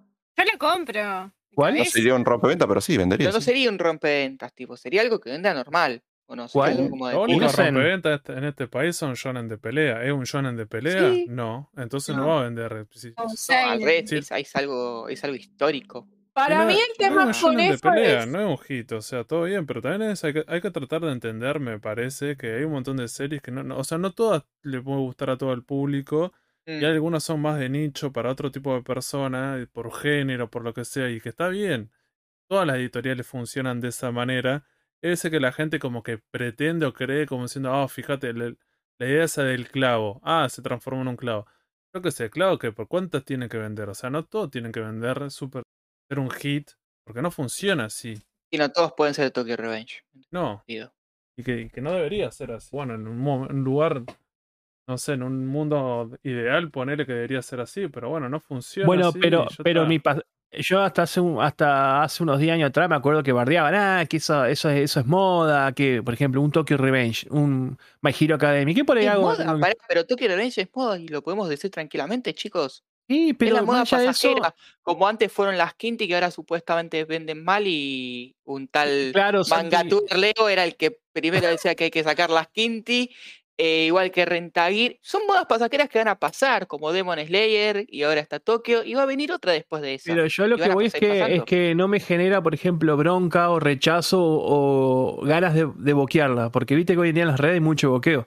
Entonces, como yo digo, no, editen todo lo que sea posible para todos, boludo. Es más, llegó un punto, yo ya dije, ya, ya estoy, no sé si a ustedes les pasa que basta de tanto edit. Va, o sea, dar un respiro al menos, o sea. No, aparte, terminemos. A mí me quema la está cabeza bueno que cuando. editen- Perdón, está bueno que editen este tipo de shonen de pelea que, de- que son moda porque se venden un montón, porque eso también hace que por ahí las editoriales puedan sostener económicamente otros mangas que también están buenos que se editen y también tiene consumidores pero que no venden tanto. Lo- Uno acá el caso, o sea, el clásico que siempre hablamos es eh, Capitán Subasa, chicos. Capitán Subasa no vende. Uh, uh, ¿Qué está Pero diciendo, a mí me encanta, señorita? yo amo y lo compro a Subasa y estoy encantada con que, que, que lo sigan editando. Ah, pero es verdad, o sea, es un montón Pero es es para verdad. gente más grande y es el- la juventud, la- realmente los que los están comprando No, es gente es más grande. Es que Necesitamos tam- Tokyo Revenge, necesitamos Demon Slayer, necesitamos China Son Man, necesitamos eso para sostener económicamente otra, otras licencias que no venden también. Sí. está bien que sea así, porque este, eso le da también una variedad al catálogo y, es para, y hay para todos los gustos. Lo que yo quería decir es, perfecto, sacan Innocent, pero el tema es que el público que compra Innocent es muy parecido al, compra- al público que compra otras cosas y ahí empiezan a bajar, tenés que empezar a elegir, se te empieza a complicar y ahí es donde empieza todo el clavo, no clavo, clavito, clavote, clavute, etcétera. A mí que me saquen Innocent y yo compro Innocent, Innocent Rose, Bueno. si lo editan también. Ah, pues fíjate es que Innocent- son, son pocos tomos y hoy en día con las ediciones dos en uno me parece un toque más y Pero más allá de eso, Fede, fíjate que Innocent, vos, lo- vos lo ves en los live y ves que lo, pi- lo piden pibitos jóvenes como por ahí personas grandes. O sea, Innocent atrae. No me preguntes qué tiene, pero atrae. Creo que el contexto, la Dibujo. historia, el dibujo, el vino. Eh, El dibujo es eh, divino. lo piden. Y se pide, y yo no sé qué. Para mí no tiene, ya está ahí nomás de que lo traigan. O sea, lo tiene que. Y, lo- y si lo tienen que editar acá, ya saben qué editorial lo tiene que traer. O por lo menos, yo sé que van a decir, sos Por un. supuesto. No. Ibrea Boy. No. Ibrea Es- literalmente es el catálogo de Omni. Es que Y bueno, viejo, pero. Sí, pero es, no. catálogo, es como Es el catálogo de Omni. Sí, no, Parece pero no. que el- Para el- mí- el- Pero no va a pasar. Acá, acá Innocent lo tiene que traer Utopía. Buah. Oh, te mato. Ojo que una de sus tantas licencias puede ser. Ojo, para sí, mí sí, es de ojo. la licencia, pero bueno, no sé. Me muero. mucha- Me muero. calculo ¿Cuándo la sí. sacan? En 2050 la sacan. No, pero igual, eh, yo me acuerdo que antes éramos más jóvenes, eh, no editan una mierda, qué sé yo, bla, bla, bla, o ahora te editan todo puras cagadas y antes era mucho más lindo y bla, bla, bla. Pero posta que yo llegué a un punto que ya llega un live y estoy temblando, boludo. Me- se me, se me- cuando eh, eh, Pero lo tenía por que no tomar la anunciaron. medicación, acordate. No, Sarina, para- tenés todas las noches que tenés que tomar. Son, No, Pero boludo. los libros ya son a las 8 de la noche, antes tenías que tomar la medicación, Sarino. Que te agarra la No, el celular. Claro, ponelo la alerta No, en el vieja, celular. Un live de tres anuncios. Ah, para un tres anuncios, que los tres anuncios los quieras comprar o son los que vos esperás. Y se te llena el culo de pregunta, ¿cómo chota haces, boludo? O sea, Ah, bueno, No, es que- no, no. podemos, Por mí hablar, que sigan anunciando. Podemos hablar de eso entonces. Yo, el tema para preguntarle a Franco, ¿cierto? Al- Cuando hablamos del coleccionismo, ¿cuáles son las series para leer en físico y cuáles son para leer en digital? Digo, ¿Cuál es tu criterio para decir, bueno, esta, para seguirlo en papel, esta la sigo en A digital? la Porque- prioridad. Claro, ¿cuáles son tus criterios? Porque no se puede, o sea, no, me imagino que le, lees un montón, no puedes coleccionar todo lo que lees porque, bueno, a nadie le alcanza la guita. Todavía puedo. Eh, Depende. no, ojalá. pudiera. Toda- Todavía puedo, ¿quién sos? Santi? Todavía puedo. ¿Qué te pasa, guacho, conmigo? Sa- Santi por ahora, pues yo no. Yo, eh, la verdad que agarro y digo, ¿qué es lo que más me gustó? ¿Qué es lo que más representa para mí? Esto, perfecto, a casa. Esto, muy cortito, sí, me gusta mucho, lo compro. Hay cosas que he comprado que yo después he dicho, no la voy a seguir, las terminé regalando porque no, no quería tenerlas en mi colección. No es que fueran malas, simplemente no me, no me representaban. Es como que digo, me gusta, pero no es tan cosa, no es la gran cosa. Por ejemplo, eh, las quintillas se las regalé a Richie, Chovy lo regalé porque, bueno, aparte de la utopía, ¿no? Eh, también me pasó lo mismo. Que, bueno, Atelier me gusta mucho, pero no la quiero seguir, es como que esto, digo, no me va para mí al 100%. O sea, hay cosas como que digo, esto lo tengo que tener sí o sí, tanto por edición como por historia, que lo quiero tener sí o sí. Por ejemplo, Made in Abyss la tengo completa. Made in Abyss es algo que quiero tener en mi colección y Uh, tiene que estar ahí completa, ¿entendés? Por ejemplo, Eraser todavía no la tengo, pero yo digo, Eraser la tengo que tener en mi colección. Y hay cosas que, que sé que son así, que tienen que estar sí o sí porque son infaltables y porque para mí me encantan. Después otras que me gustan, pero estaría gastando plata en algo que está bueno, pero podría darle prioridad a otra cosa. Cuando hablaba de Made in, Made in Abyss, eh, la idea es comprarle ahora y tenerlo en papel por lo que piensa Santi, que en cualquier momento el autor va en, va en cana, entonces se va a discontinuar. Y el gordo No, está. Es Ah, este está peor el gordo. No, no va a ir en cana. Para mí no va a ir en cana. Para mí va a seguir ahí libre. Pará, póngame en contexto que no entiendo, man. No sé qué. Y el gordo dibu- dibuja cosas. No, no Ah, el ah, tema de ah. las que dibuja, Nenes. sino que también últimamente le hicieron hace poquito una entrevista y tenía un uniforme de colegial ahí de maniquí y todo. En su casa. Ah, medio pajero, sí. Por eso. Bueno, Pero después, no de- llegó el después se enojan, después se enojan de no- Watsuki, boludo, de Kenshin. No, Eh, pero no terminó Ah, llegando. Y no solamente Batsuki, el otro, el que tocó a la nena, ¿cómo se llama? Eh, el El nombre. El de de At Age. Ah, el de Act Age, sí, no me acuerdo. Ese, el de Act Age. No llegó al punto a ese. Ese- Canceladísimo. eh. Sí, ese, eh, no, ese directamente está preso. Sí, sí, está sí. preso. Bueno, yo lo que decía Franco, de por ahí los que zafan o los que están buenos y los que sí quisiera tener, yo los englobo. Yo los que están buenos me los compro igual también. No, no me la tiro de pijuda, ah, que siga. Boludo, yo dejé, vieja, yo dejé de fumar. Dejé de fumar para poder bancarme los, los mangas. Yo fumaba. Ah, No, vieja, esto es muy bueno. Pero eso es bueno, boludo. Eso es muy bueno. Eso es muy bueno. Eso es bueno. Mirá, Fumaba un atado de eso. 20 al día, vieja, ¿eh? Un atado de 20 al día. Hace 8 meses que dejé de fumar en mi colección. Ah, pero Se fue encima- agrandando. Te sale mil mangos, chico. Un Malboro salía mil mangos hasta hace unos meses, no sé si sale más ahora. El cartón se. Ah, pero ¿cómo, por ejemplo, yo te pregunto, Sereno, ¿cómo haces? O sea, está bien, no sé cuántas series seguís, pero ¿cómo haces cuando lees mucho y te gusta casi todo y decís, me voy a comprar todo esto? Yo leo un montón de cosas y no puedo tener más de 100 series abiertas. Tengo 30 abiertas y ya me duele. Imagínate tener más de eso.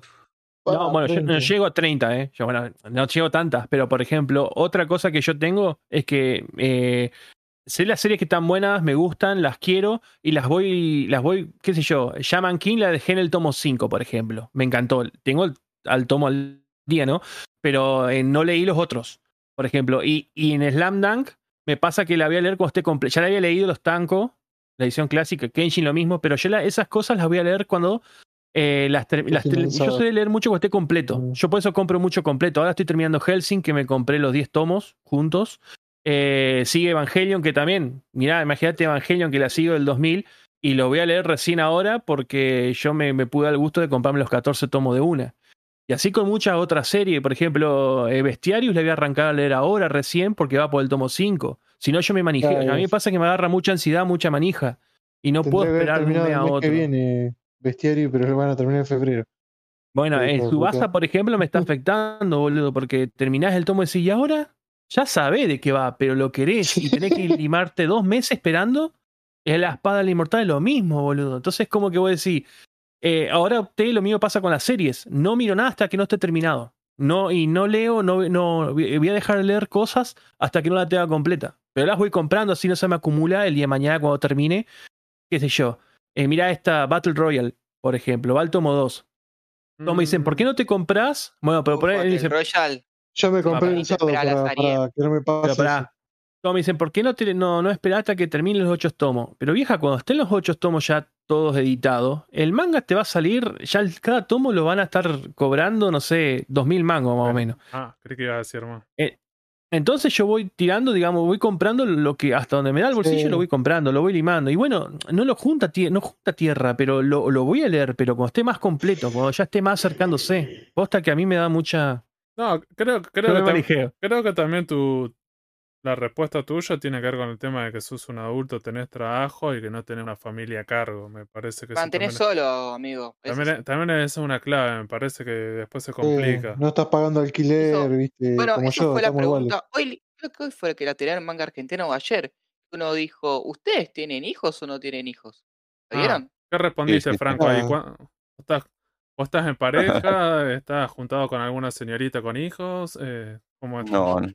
¿Mamá Eh, luchona? No sé, si decir, no sé si decir por desgracia o por fortuna, pero no, no estoy, estoy completamente solo por ahora, así que no tengo un gasto en específico muy, muy grande, más allá de, de lo, de lo de la casa, de lo de los estudios, ¿no? Pero estoy solo, estoy solo. Saben, chicas, está disponible.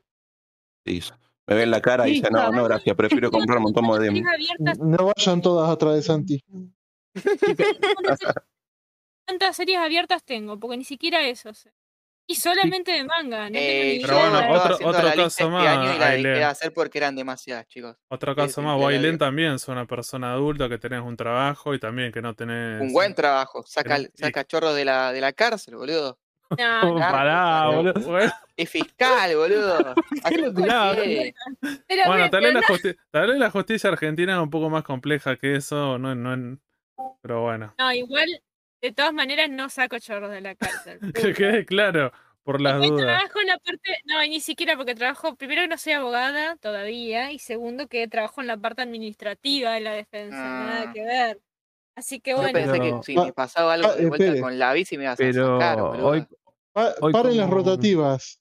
Paren las rotativas. Apareció Martín, nuestro amigo Martín, que seguro que nos va a salir hablando ahora porque estaba de fiscal de mesa y se escapó. Y bueno, Así que ahí, a- ahí se suma, ahí se y él está suma, acá. ahí se suma Martín para contarnos cómo vienen las elecciones y cómo es el boca de urna y a ver quién, quién gana y quién pierde y cómo sigue Argentina Sí. a partir de mañana. Y, y si va a poder seguir comprando manga en físico la gente o no, y Uh, si sí, novia o no. explota, explota el país, chicos. Tipo, en todas las Sí. elecciones el país explota. Si Santi le robó la novia o no, porque es un, es un misterio eso, uno nunca sabe. Eh, Martín, ¿te robó la novia Santi o no? Primero, por lo importante, eh, un gusto, Franco, ¿cómo estás? Vamos Buenas, con, con lo segundo. Eh, eh, no, Santi no me robó nada, no lo dejé, me separé antes de que lo conociera a Santi, por suerte. Y es- estaría, estaría ganando Cintia Fernández por el momento. Puede cambiar, puede remontar la Qué situación. ojete está ganando. Bueno, sí, sí, sí. Me- Merecido triunfo igual. No, yo lo- lo- por ahí lo, lo- eh, quería aclarar otra cosa que por ahí me quedó dando vuelta. Viste que por ahí Franco me decía que tener tantas cosas, tantas series abiertas, tanto.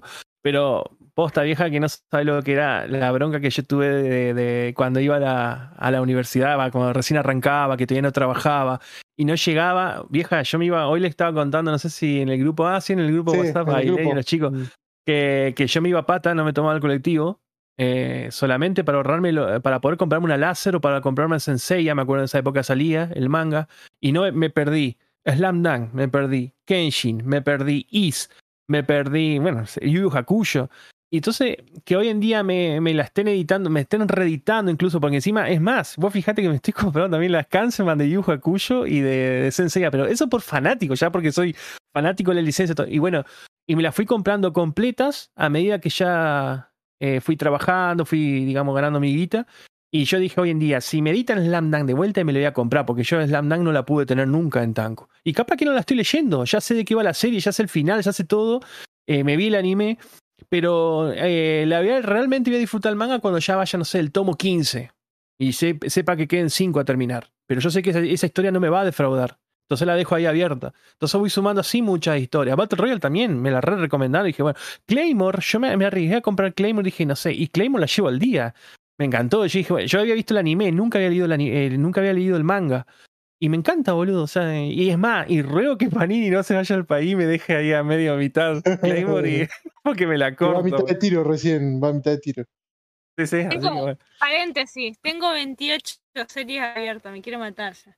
Bueno, pero 28 en tu caso. Pero en tu caso, Ailene, eh, es más complejo porque es como Fede. Bueno, Franco también creo porque leen eh, por ahí muchos cómics. O sea, leen el cómic y yo, Sí, yo me encierro más en el ma- manga. Solamente manga. Solamente manga. Ah, estás re loca.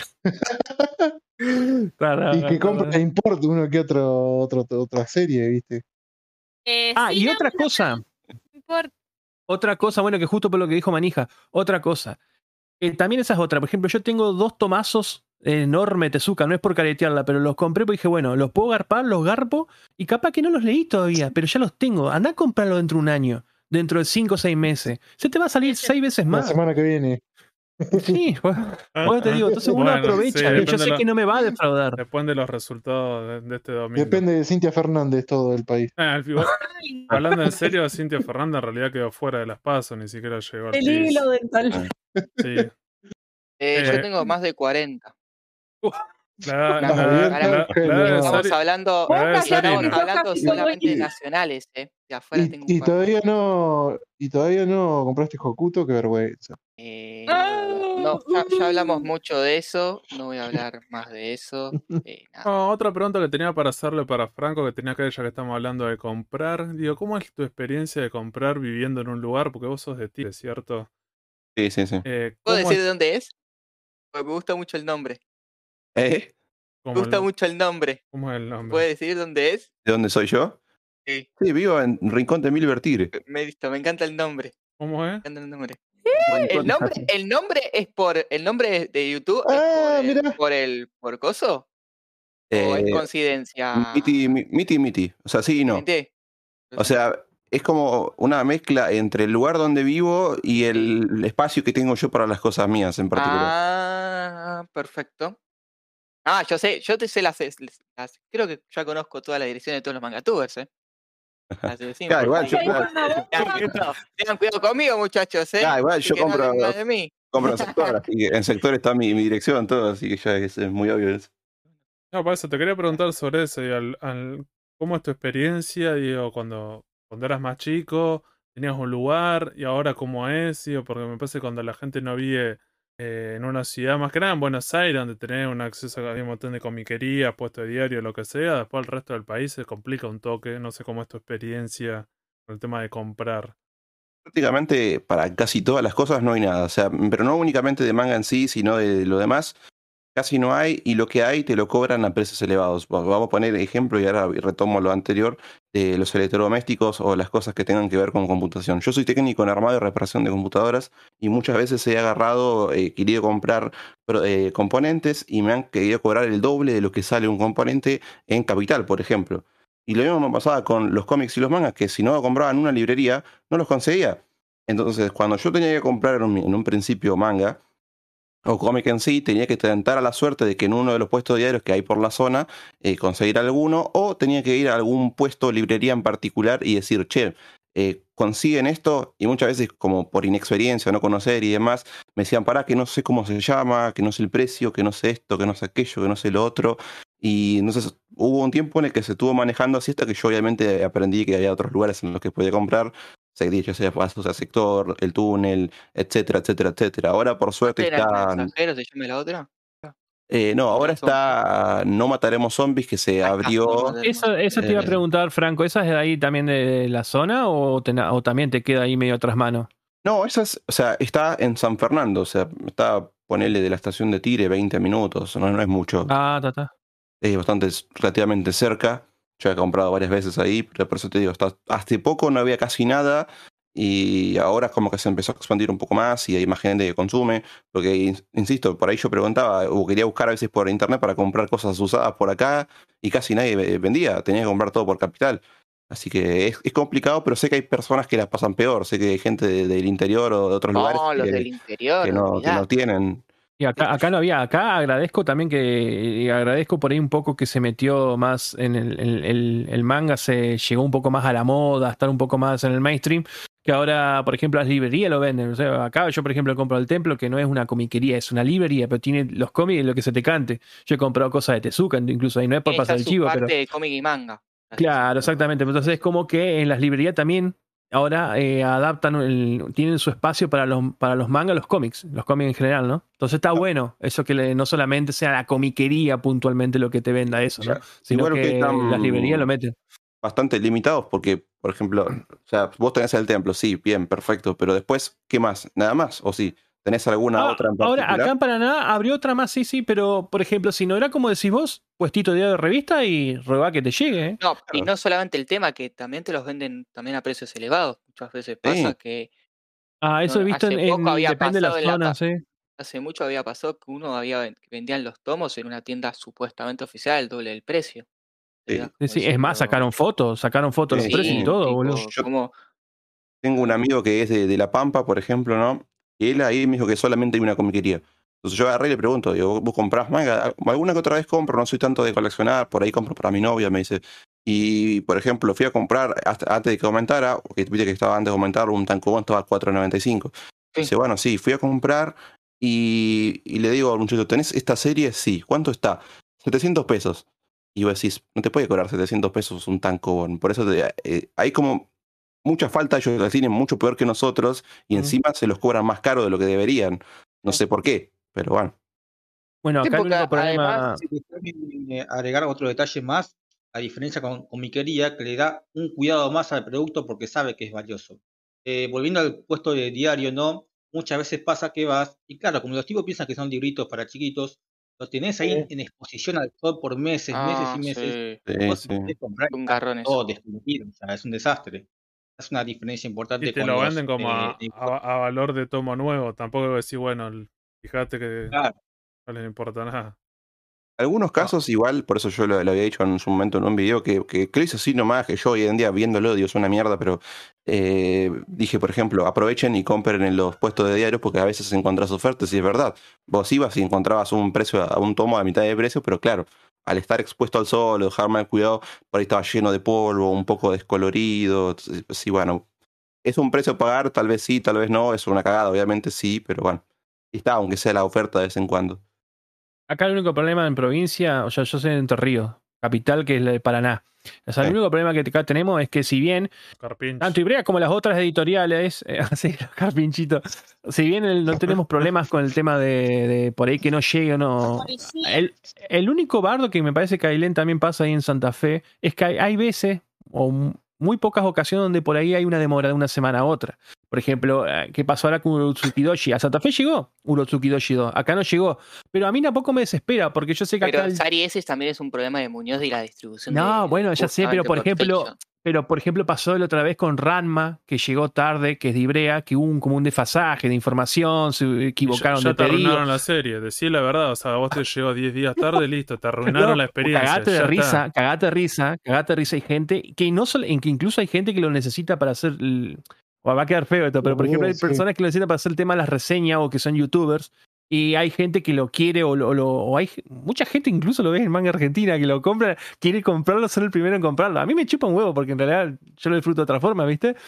Y lo, lo, lo, me, no, no, aparte ya años que acá llegaba todo, me acuerdo cuando las láser llegaban tres meses después, boludo. Pero bueno, eran cosas, e, es eso solamente que por ahí llegan un poco tarde y como un desfasaje, pero después siempre, yo no tengo, no- no- nunca tuve un problema, pero sé, de precio menos, pero sé que en la parte del norte o ahí vos, Fede, que creo que en el sur también, eh, no sé si la- le meten un recargo por, por la distancia, pero a veces que te cobran recargo, pero man. el recargo siempre cuando he hablado con, en Puerto Madryn hay un sola, una sola comiquería que es más que nada como un kiosco que tiene comiquería. Es- ellos me decían que era por el tema del, del transporte que tienen que ponerle como ese aumento, pero en algunas casas era como sin sentido. En un momento los tomos de 100 páginas de, de Evangelion salían 4.95, ponele. Cada, cada tomito. O sea que estaba, en un momento están como mil tomos, o sea, con mil pesos, eh, te agarrás un tomo de esos viejos y vos decís, bueno, me parece que te está yendo un toque al carajo. Y le pasaba con esas cuestiones. Después lo que terminaba pasando, gracias a la, a la cuarentena, es hoy en día me parece que está un poco más aceitado la, cuestión de las comiquerías, de poder comprar, que sean Sí. de Buenos Aires, que te lo manden, yo le compro al sector, me lo, lo compro y en la, en la misma semana me llega, entonces vos sí, a la puerta de mi casa tenés un montón de ventajas y vos decís, bueno, listo. Lo ideal más vale que sería ir a una comiquería, poder ver las cosas, hablar con esa gente que es más copado, pero bueno, si tienen esos precios. Y después la otra, que bueno, a veces también no tienen el conocimiento suficiente y algunos de los empleados eran muy chamulleros eh, sobre las cosas. En un momento, por ejemplo, quería comprar Berserk y ellos no manejaban Panini. Y me revolaseaban todos los meses cuando preguntaba, como diciendo, che, quiero comprar esto, y me tiraban siempre alguna excusa. Y era así, en realidad, porque tenían que hablar con ese distribuidor y no querían hablar o no querían, no les interesaba. Entonces también, ¿viste? cuando te quieren tratar de boludo. El, eh, los tomos de la Nación te venían, va, acá en Juárez venían con 22 pesos de recargo que te venía ya en la tapa. Te venía el precio, eh, 500 pesos, y abajo te decían chiquito, 22 pesos por eh, la distancia que este que el otro por el Y interior. ahora que compraste el de Batman. ¿cuánto pagaste de recargo al interior? 20. ¿Sabes cuánto me cobraban a mí? El No. tomo de Batman de Salvat, 130 pesos de recargo. Uh, te No, El tomo, el tomo sale 250 Parece, pesos. la, parece el- Sí, a mí me cobraron 270, boludo, el tomo. No, lo veo y digo, che, Leo, te confundiste acá porque estaba el precio grande y abajo tenía como, eh, viste, como el precio como pegado 130. Digo, se deben haber confundido y debe ser 13 pesos, una cosa así. Me dice, no, si- si- el, el recargo, 130 pesos. Y ahora veo que hay otra colección y también tiene el papelito y dice 130. Loco. Imagínate en los tomos Bueno, caros. Y yo no, que me quejo que pago el doble porque todos Bueno, los costos pero- de importación Vos, y en otro, etcétera. pero y- bueno, vos Pero vivís en otro en país otro que tenés que- país. Claro, o sea, Ya sé, yo me tengo que callar la boca o ir a Buenos Aires, así que no puedo quejarme. no, por eso no te Bueno, puedes pero quejar igual, mientras, ustedes mientras ustedes tenían los tomos de, de- de la nación, de los Dragon Ball Color, acá nunca llegó la nación. Acá tampoco. Acá nunca Bueno, llegó. pero hay otro, bueno. to- un, un tema que el, el- Ya el sé, pero- abastecimiento de, pro- Acá sí de- llegó. Bueno, acá, no- acá en Paraná no Pero llega No, nación. porque la distribución es como, es como media complicada. Ejemplo- literalmente la dejaron en Buenos Aires la distribución. No, y tiene que No, ver, tiene que Pero ver, no, pero, pero es, Pero por, por- poco, es por los distribuidores. Por ejemplo, acá en esta ciudad, en Puerto Madryn, se Preguntale al de pelearon Tierra del Fuego, al con de los Salta, distribuidores de La Nación y. Clarín. Están peleados. Entonces, por ejemplo, acá no llega el diario directamente. Clarín y La No, no, acá Nación. tampoco, ¿eh? No acá llega- no o llega, sea, no acá no llega la llega nación. Acá su- su- creo, que el dom- creo que el Clarín solamente llega el domingo. No llegan porque tuvieron un problema con el tema de la guita, no lo pudieron arreglar. Entonces vos, vos imagínate, entonces todas esas colecciones está como re complicado todo. eh, pero fíjate, ni siquiera el diario. Entonces si hoy en día lo- los puestos de diarios en el interior, bueno, tener una relación, un problema complicado. No nos fuimos de tema. Sí, volviendo, vo- volviendo a estas cuestiones. eh, una de las cosas que ha dicho Sarino que estaba bueno para preguntarle a Franco era lo del tema de YouTube. Digo, vos tenés un canal, Franco, estaría bueno que nos cuente, digo, cómo es que te metiste en esto. Ya había contado hace un rato que conociste a Mangalore y a Leo. Eh, digo, ¿cómo fue la idea de vos decir, bueno, me meto con este canal? Digo, ¿qué, ¿cuál era la idea? Sí, eh, cuando yo los conocí, me llamó la atención, obviamente, todo lo que hacían, y después pe- lo pensé, porque dije, "Oh, ¿lo hago o no lo hago? Porque de, tanto que tiempo atrás me venían jodiendo, me hacían bullying, entonces es como que me costaba y decía, no sé si hacerlo, porque si me si vuelve a pasar lo mismo. Entonces, hasta acá un punto dije, ya está, estoy grande, estoy al pedo, no, no me cuesta hacerlo. Y simplemente por aburrimiento y por ganas propias de demostrar mi gusto hacia las cosas, porque sé que, que personas que muestran cosas que no le gustan no le veo el sentido, pero lo hacen. Sí. Dije, voy a hacer, voy a hacer un canal, ¿no? Entonces ahí agarré, subí el, video, el primer video, fue una cagada, ya está borrado el video, si no lo van a encontrar ni de casualidad. Después subí más videos que obviamente fueron siendo borrados, algunos por strikes y otros porque los borré yo porque no me gustaban, pero eh, por interés, por ver lo que otros hacían y querer hacerlo y demostrar mi gusto hacia las demás cosas, es que hice un canal en el que podía hablar sobre manga, eh, cómics y anime, aunque bueno, eso después se, se me armó para otro lado, pero así, por, por gusto propio nada más. Por un hobby, pasatiempo. Y ahora, digo, ¿cuál sería tu balance con el tema de- del canal? Digo, E- en este momento, o decir, en, cuál de todas esas cosas estás más enfocado? Digo, ¿cómo, ¿cómo lo ves en YouTube? El tema de Twitch, el tema de transmisiones, el tema en vivo. Digo, ¿cómo, es tu balance? La verdad que muy positivo porque lo dije en aquel momento y lo digo ahora. Yo cuando empecé, además de hacerlo de pasatiempo, dije, si yo llego por alguna casualidad del mundo, con mi forma de ser, con la graba cámara que tengo, con el micrófono horrible, con todas las cosas que hago, llego a tener 100 suscriptores y 10 vistas por video, yo me doy por servido. Pues lo importante es agarrar y entretenerme a mí mismo. Después lo demás me da exactamente lo mismo. Después hice y eso creció un montón. Hoy en día tengo un número muy grande para lo que es un canal de, manga en Argentina, pero me da exactamente lo mismo. Yo le agradezco obviamente a toda la gente que se suma, que viene a charlar, porque eso es lo que a mí me importa, que vos te copes con lo que yo digo y vengas y charlemos entre los dos. Dicho, por ejemplo, Sarino dice que se copa con los directos. Buenísimo, que, que él venga a los directos, que se tome una birra, que haga lo que quiera, pero que venga, se sienta ahí, que se ría un rato y nos pongamos a charlar sobre X tema en cuestión. Entonces, eso a Unas mí es lo cuantas que... birras se toma mientras tus No, ma, pero no, no, y no, no, nunca me zarpo. No, no, nunca me zarpo. Igual Franco los tiene Se pone cortito loquito. todo. No, no. No queda en pedo, y no entiende nada directo. Claro, ¿viste? Pero de qué estás hablando, Franco? No, no sé, no sé. sí. Ah, pero eh, insisto, No. estoy bastante contento porque se fue, fue mejor de lo que yo esperaba. Eh, me da exactamente el número, me da todo igual, pero sí que agradezco que toda la gente que se copó le gusta, le gusta mi forma de ser y siempre te recibo comentarios o propuestas para hacer cosas. Hoy en día estoy mucho más volcado al manga, por eso casi no hago sobre cómics, pero de vez en cuando cuando me pinta lo hago. Bueno, quería otro canal para anime, pero eso es un tema aparte. Pero la verdad, el balance en términos generales es positivo. Y fuiste incluso nominado a un premio Fénix. Eh, Sí, gané cualquier cosa porque yo, eso yo, yo me reía, porque gané el premio de cómics y no el de manga. Yo dije, pero qué chiste tiene esto. Pero bueno, eh, eh, no, no sé quién fue el gracioso, pero gracias, por lo tengo ahí de decoración, ¿no? Pero, pero bueno. Ah, sí. bueno, aunque sea importante, digo, el tema de tus pares, un montón de otra gente, o así que el tema del reconocimiento. Me parece que eso era lo bueno que estaba bueno eh, de, esos premios. Después más vale que tuvieron algunos errores y eso por ser los primeros. Sí, pero a ver, yo en un momento una vez una persona se expresó de, mala manera porque terminó atacando a mi familia, pero el punto que quiso exponer en un principio era correcto, que el reconocimiento no te cambia nada. Vos podés ganar el premio, yo por ejemplo gané el de cómics y no me siento distinto, soy el mismo boludo de siempre. Pero está bueno, más, más allá de que yo lo haya ganado, está bueno que la otra persona quizás sí eh, diga, bueno, él está poniendo la mejor de las ondas, está metiendo el laburo, porque hay algunos como Crisis, por ejemplo, que le ponen el, todo el laburo para hacer el video y que termine de la mejor manera para, que después lo termina consumiendo el espectador. Entonces está bueno que eso se lo reconozca, pero para mí mm, siento que no cambia nada un premio, pero sí que es verdad que puede ser algo bonito en el momento de recibirlo.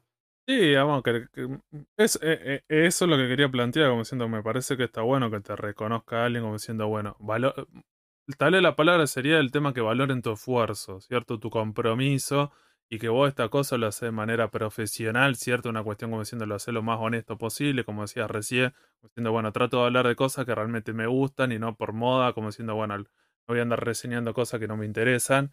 Entonces también es importante eso, me parece que, que está bueno.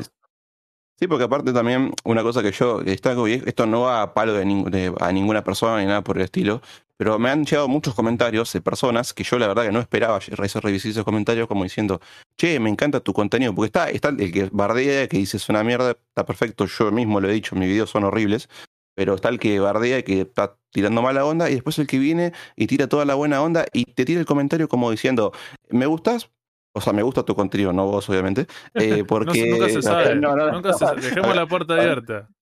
Hago la clase por la vez. Eh, me gusta tu contenido porque sos muy honesto. Es como vos decís lo que se te pasa por la cabeza. Yo soy muy abierto a decir las cosas que se me pasan por la cabeza y es sincero. Entonces a mí me gusta la sinceridad. Hay otros como que no quieren decir nada porque saben que los están mirando de arriba. Es como yo, por si tengo que putear a Iberia, puteo a Iberia. Si tengo que putear a Panini, lo hago. A mí me da exactamente igual. Hay otros que no lo hacen y no es una crítica, está perfecto si lo, no quieren hacerlo. Pero yo no, no veo por qué tiene que contenerse una persona y no decir lo que piensa. Sí, o, o hacer esas críticas constructivas, tampoco mientras tengas argumentos, hemos criticado, por ejemplo, acá en este podcast, a la editorial el que le compramos, como diciendo, bueno, compro, Sí, sí. algo, compro un producto y puedo ver estas cuestiones, decir, la historia, la historia me interesa, pero bueno, hay una buena- algunas cuestiones que, y las podés marcar. Más vale que si lo haces con argumentos está todo bien, me parece eso lo importante. Otra pregunta Sí, que, sí, te sí. Quería, que te quería hacer era lo del tema, digo, el tema que, que, que sos bastante conocido, con- que tiene que ver con el, tu, tu gusto con Berserk. Digo, ¿qué nos podés contar algo de eso, cierto? Tal, tal edición de Panini que recién va, ha pasado la mitad de... Cierto, hay como 41 tomos y acá recién ya nos van por el 25, o sea, ya han pasado la mitad de, de la Estamos publicación, bien, de la publicación de la bien, obra. Vamos, vamos muy bien. estamos sí. bien, tipo, sale todos los meses, tipo. Eh, Tal vez sé- los lomos son un asco, lo- pero bueno. Por lo, estamos digo, digo, ¿cuál es tu opinión sobre eso? Digo, pues sé que vos la, la, la- la leíste entera más de una vez, siempre hablas sobre Berserk, que realmente le gusta, incluso hablas con otros youtubers, tiene que ver con Berserk y todas esas, esas movidas, digo, digo, por eso mi pregunta tenía que ver con eso, digo, ¿qué pensás de esta edición de Panini? ¿Cómo fue la noticia, digo, cuando, cuando la empezaron a publicar acá? La verdad que la primera vez, insisto, cuando empecé tarde a coleccionar prácticamente 2019, me pasó como le ha pasado a muchas personas. Viste que está, se divide en dos el público, el que no sabe y el que sabe pero va a joder. hay personas que van a joder a Ibrea como diciendo cuándo van a sacar Versa y otras personas que no saben. Y yo en su momento no sabía, y yo me acuerdo que en el evento fui y le pregunté a la chica, ¿tienen Versa? Y me dice, no, eso hace mucho que no está. Pero cuando poco después se anunció que le iba a tener Panini, yo me puse feliz porque es una de mis obras favoritas, mi, obra favorita, por así decirlo. Y la edición está bien, tiene sus, sus cosas malas, como dice Santi, por ahí en los lomos vos sabés, ves un tono gris clarito y un, después un tono gris un poco más oscuro y son todos iguales o son todos simples, por ahí un corrido un poquito el número. Y ese, che, qué cagada esto, pero después por dentro está, está muy bien tendrá sus errores.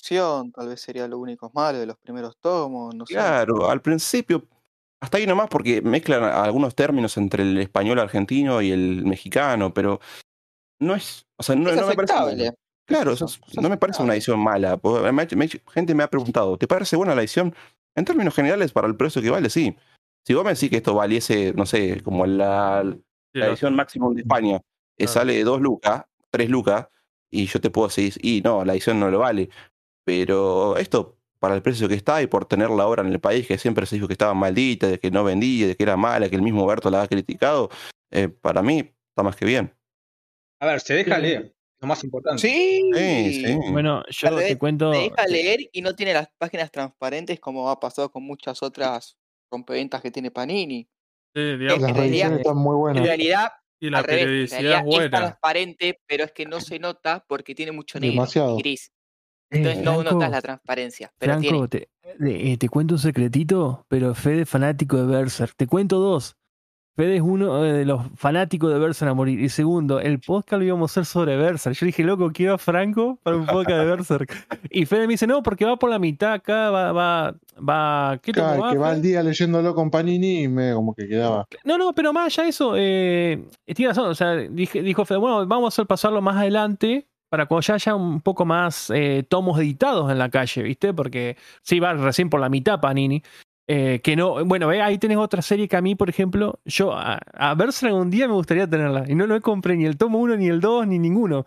¿Cómo chota compro ahora ese? Y ni hablar si el día de mañana te llegan al tomo 40. Bueno, ¿Cómo mierda compro los 40 tomos? podríamos entonces preguntarle a, a Franco que se la recomiende a Sarino. Digo, ¿cómo le recomendás Berserk a Sarino? ¿Por qué la tiene que comprar? ¿Por qué, por qué la tiene que, que leer? Mm, Me pasa que, eh, si bien lo recomiendo muchas veces, pero yo lo que te puedo decir es, Vanino, agarra, comprate los primeros 13 volúmenes o 14, pa- 14 para cerrar, que equivaldrían a los primeros dos arcos importantes de toda la obra. Eh, lee los primeros tres y vas a decir, esto es normal. Pero después ya a partir de la de 3 en adelante, igual a mí me gustaron mucho el primer 3, del 3 en adelante decís, esto está buenísimo. Mezcla un montón de cosas. Economía, política, guerra, romance, un poco de comedia. Todo junto en uno y muy bien hecho con un dibujo de la puta madre. Ahí está la única respuesta. No, Es que, es que Berserk, yo, todas las la, la, la, las reco- recomendaciones, las opiniones siempre fueron positivas. Pues yo digo, loco, no sé por qué nunca le di una oportunidad. Nunca le di una oportunidad. Y eso que yo le- Pasó exactamente lo mismo que vos. A mí me la recomendó un amigo, me dijo, al principio, que la empecé a comprar a leerla, chicos, chicos, esto está buenísimo, tienen que comprarlo, qué sé yo. Yo, ¿qué es esto? Y cuando empecé a averiguar, "Eh, es medio bueno. Y como dije, bueno, en algún momento, y después, bueno, claro, son un montón de tomos, ese es el problema. Nunca me la animé por eso. Bueno, y ahora me arrepiento. Pero ahora, bueno. ahora que está medio poco. cancelada, Ahora que está Sí, pero- cerrada. Ahora que está cerrada o, o puede ser cancelada, aprovechá porque es una, una lectura que un todo fan del manga tiene que tener. Después te puede gustar o no te puede gustar, pero mínimamente tenés que conocerla, tenés que leerla.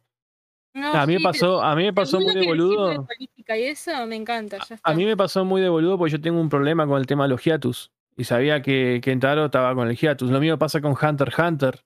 Yo sé que Mm. no, no, no tiene críticas negativas, pero no puedo comprarme un hiatus, boludo. Me pasa, por ejemplo, con obras de Inoue también. Que ahí yo sé No. que tiene otra. Y, y vos fíjate que esas Real, esas obras, bueno, esas obras, No, pero real salió decime, como Pero real por lo decime- menos salió algo. Comprá gata, son de esas- 14 tomos. ¿qué te Bueno, pero díganme de, de esas dos series, díganme de esas dos series si tienen una, una Sí. crítica negativa. No las tiene. Pero yo no tengo un problema con el hiatus, boludo. Porque ya, no. como les dije, me pasa con el tema de la ansiedad, la manija de terminar la, la serie, de leerla completa, y que saber que la dejó ahí a la deriva y es como que, oh, te la baja, güey. ¿Qué pensás-. ¿Cuál es tu opinión, Diego, de las dos opiniones que hay sobre el, sobre el tema de, de la muerte del autor y lo que va a pasar o no? Digo, ¿qué- cu- ¿Cuál es tu opinión sobre eso? ¿Qué querés Claro. que, que pase? O sea, eh, yo estoy como en un mitad de mitad, porque uno cuando lee las cosas dice, esto es Miura. O sea, si vos dejás de leerlo, lo que Miura va a hacer, es muy probable que sientas un cambio enorme y te des cuenta de que por ahí el dibujo se mantiene, porque lo- los dibujantes o ayudantes de él dibujan muy bien y el último capítulo se encargaron prácticamente todos ellos. Pero después vas a sentir que el guion, por más que haya dejado alguna notita o algo, no te va a convencer porque el tipo siempre en el proceso iba cambiando cosas. Así que estoy como en esa duda de, quiero que siga, pero al mismo tiempo me da miedo de lo que pueda pasar. ¿No te gustaría que siga en, novelas? No. Preferiría que termine o que, no sé, lo terminen así, por más que me duela que lo dejen como está en el último capítulo, o que por ahí se haga como dijo en su momento Mangalore, qué sé yo, un Shin Dragon Ball, perdón, Dragon Shin Berserk, y, y hagan como una historia a los ayudantes en base a lo que él había dejado en su vida. Y decir, bueno, mira, vamos a continuar la historia, pero lo que pasa a partir de ahora ya está, desli- está, está conectado, pero al mismo tiempo desligado del otro. Vos tomalo como quieras. Eso sería, sí, creo que sería una, una opción interesante.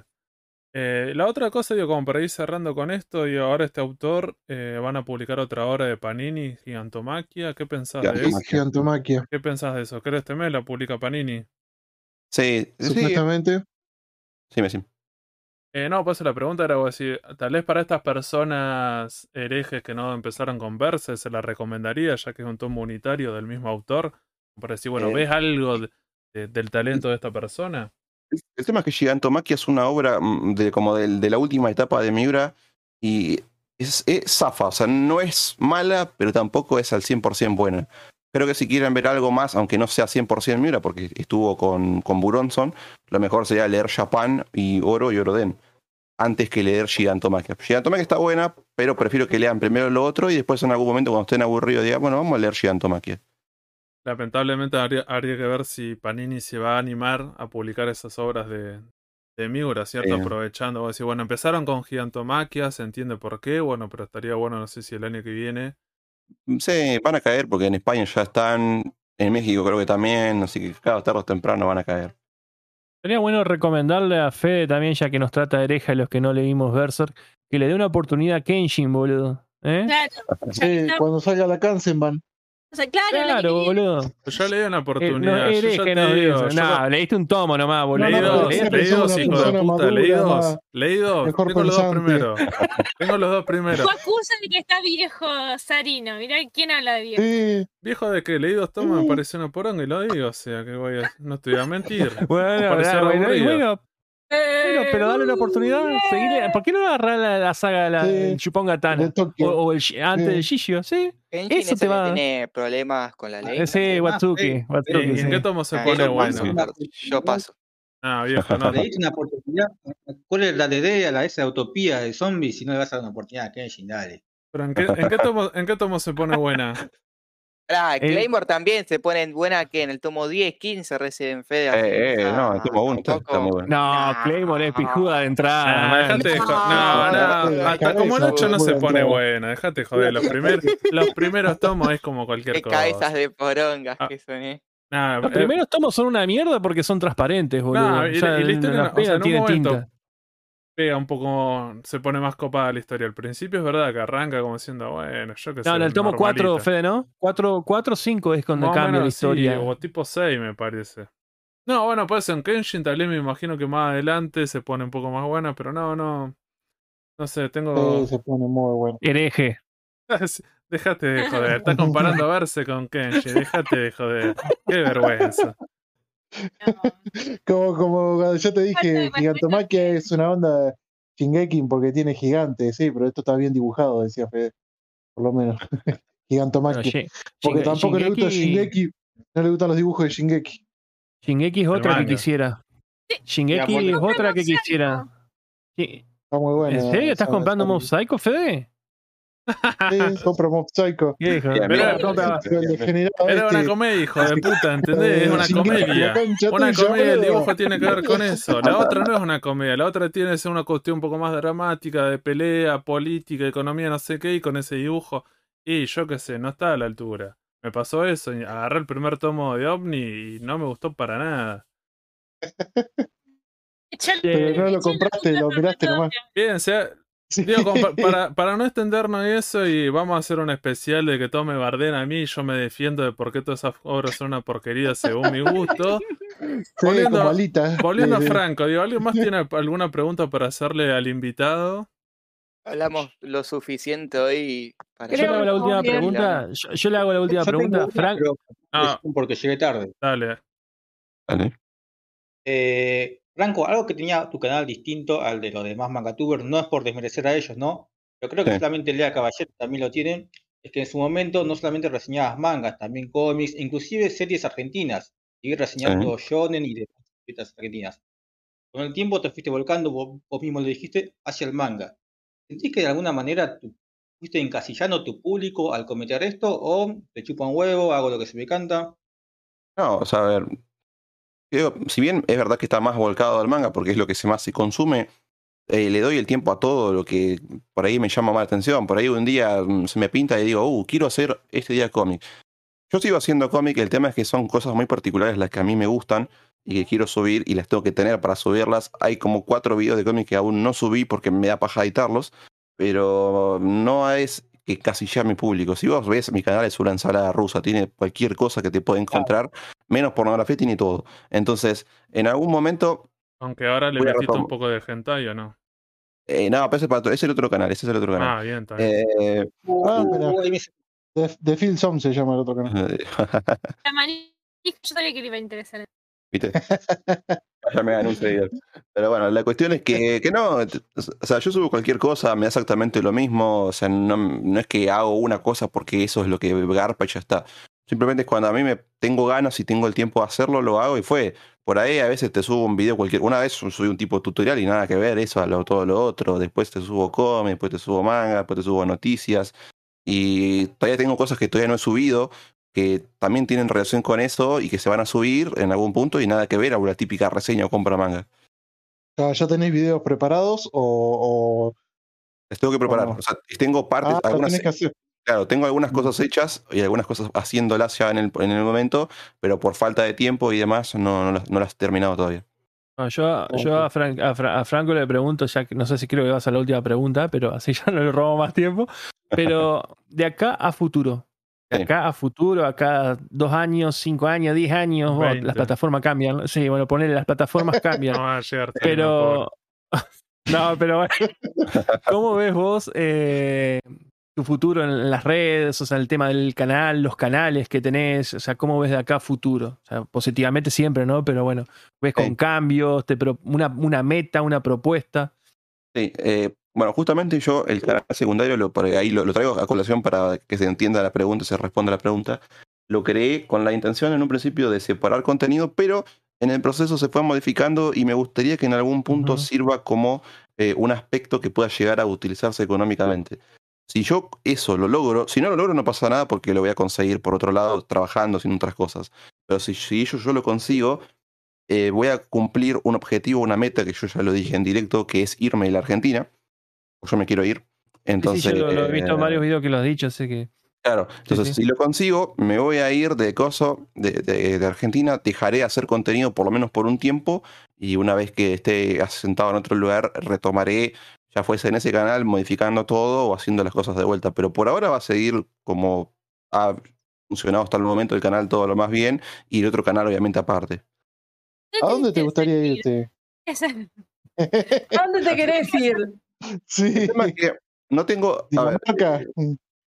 A mí me, siempre como que me atrajo la idea de irme a Suiza o a Suecia, pero estoy en la duda de qué, cuál va a ser el destino final, porque muy probablemente, y por, por cuestiones mías, pues a mí por ejemplo no me gusta el frío, entonces ahí ya me, me tira para abajo Suiza Ah, y Suecia, pero terminaré estando en algún país europeo que tenga una zona medianamente cálida y que Ah, sea este- que esté bien.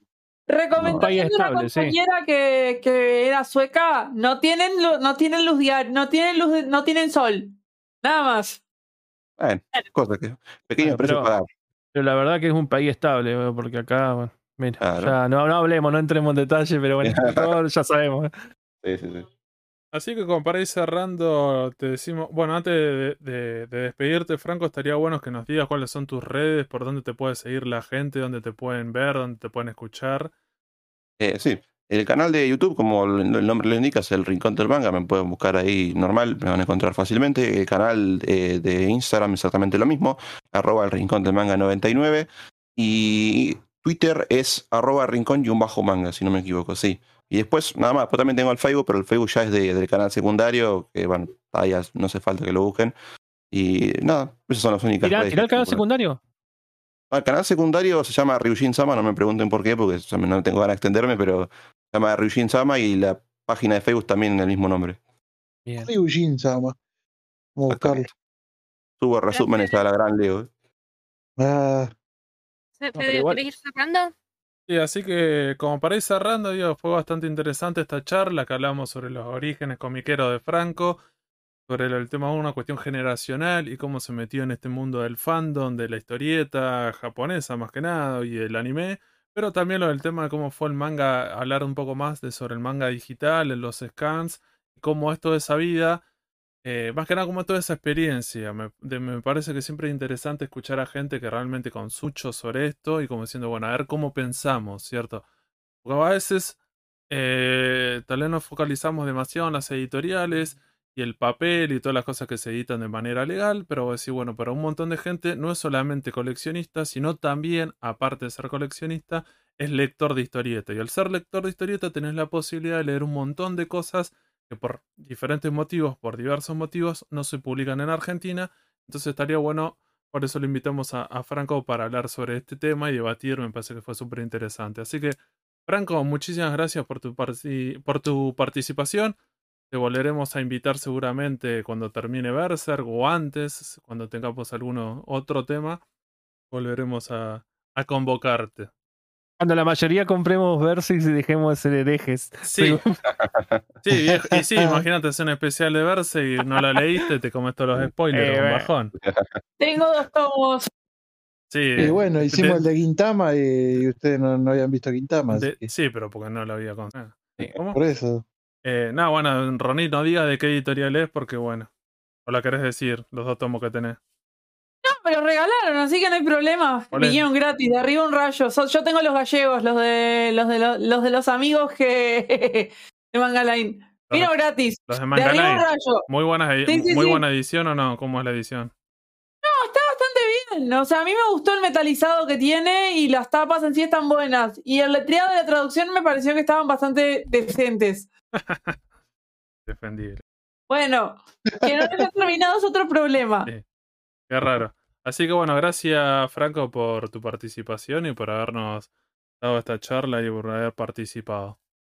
No, nuevamente, gracias a ustedes por, por haberme invitado. Gracias a Santi también, por, a Sarino, perdón, por, por la idea ¿no? del podcast.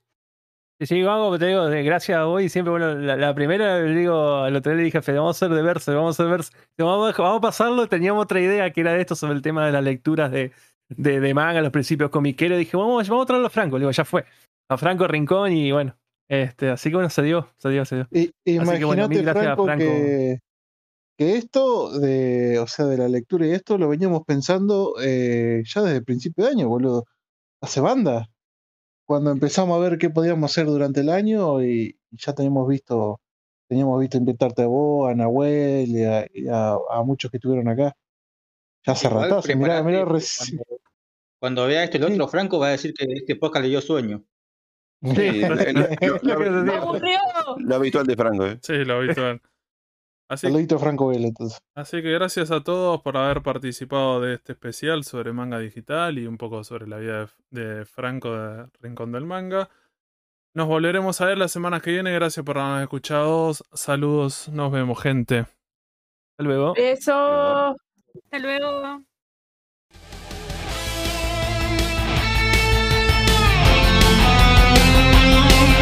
Seguinos en Instagram y Facebook como el Sucucho Comiquero. Y escuchanos en Spotify, Google Podcast, Anchor y otras plataformas de podcast. El Sucucho Comiquero.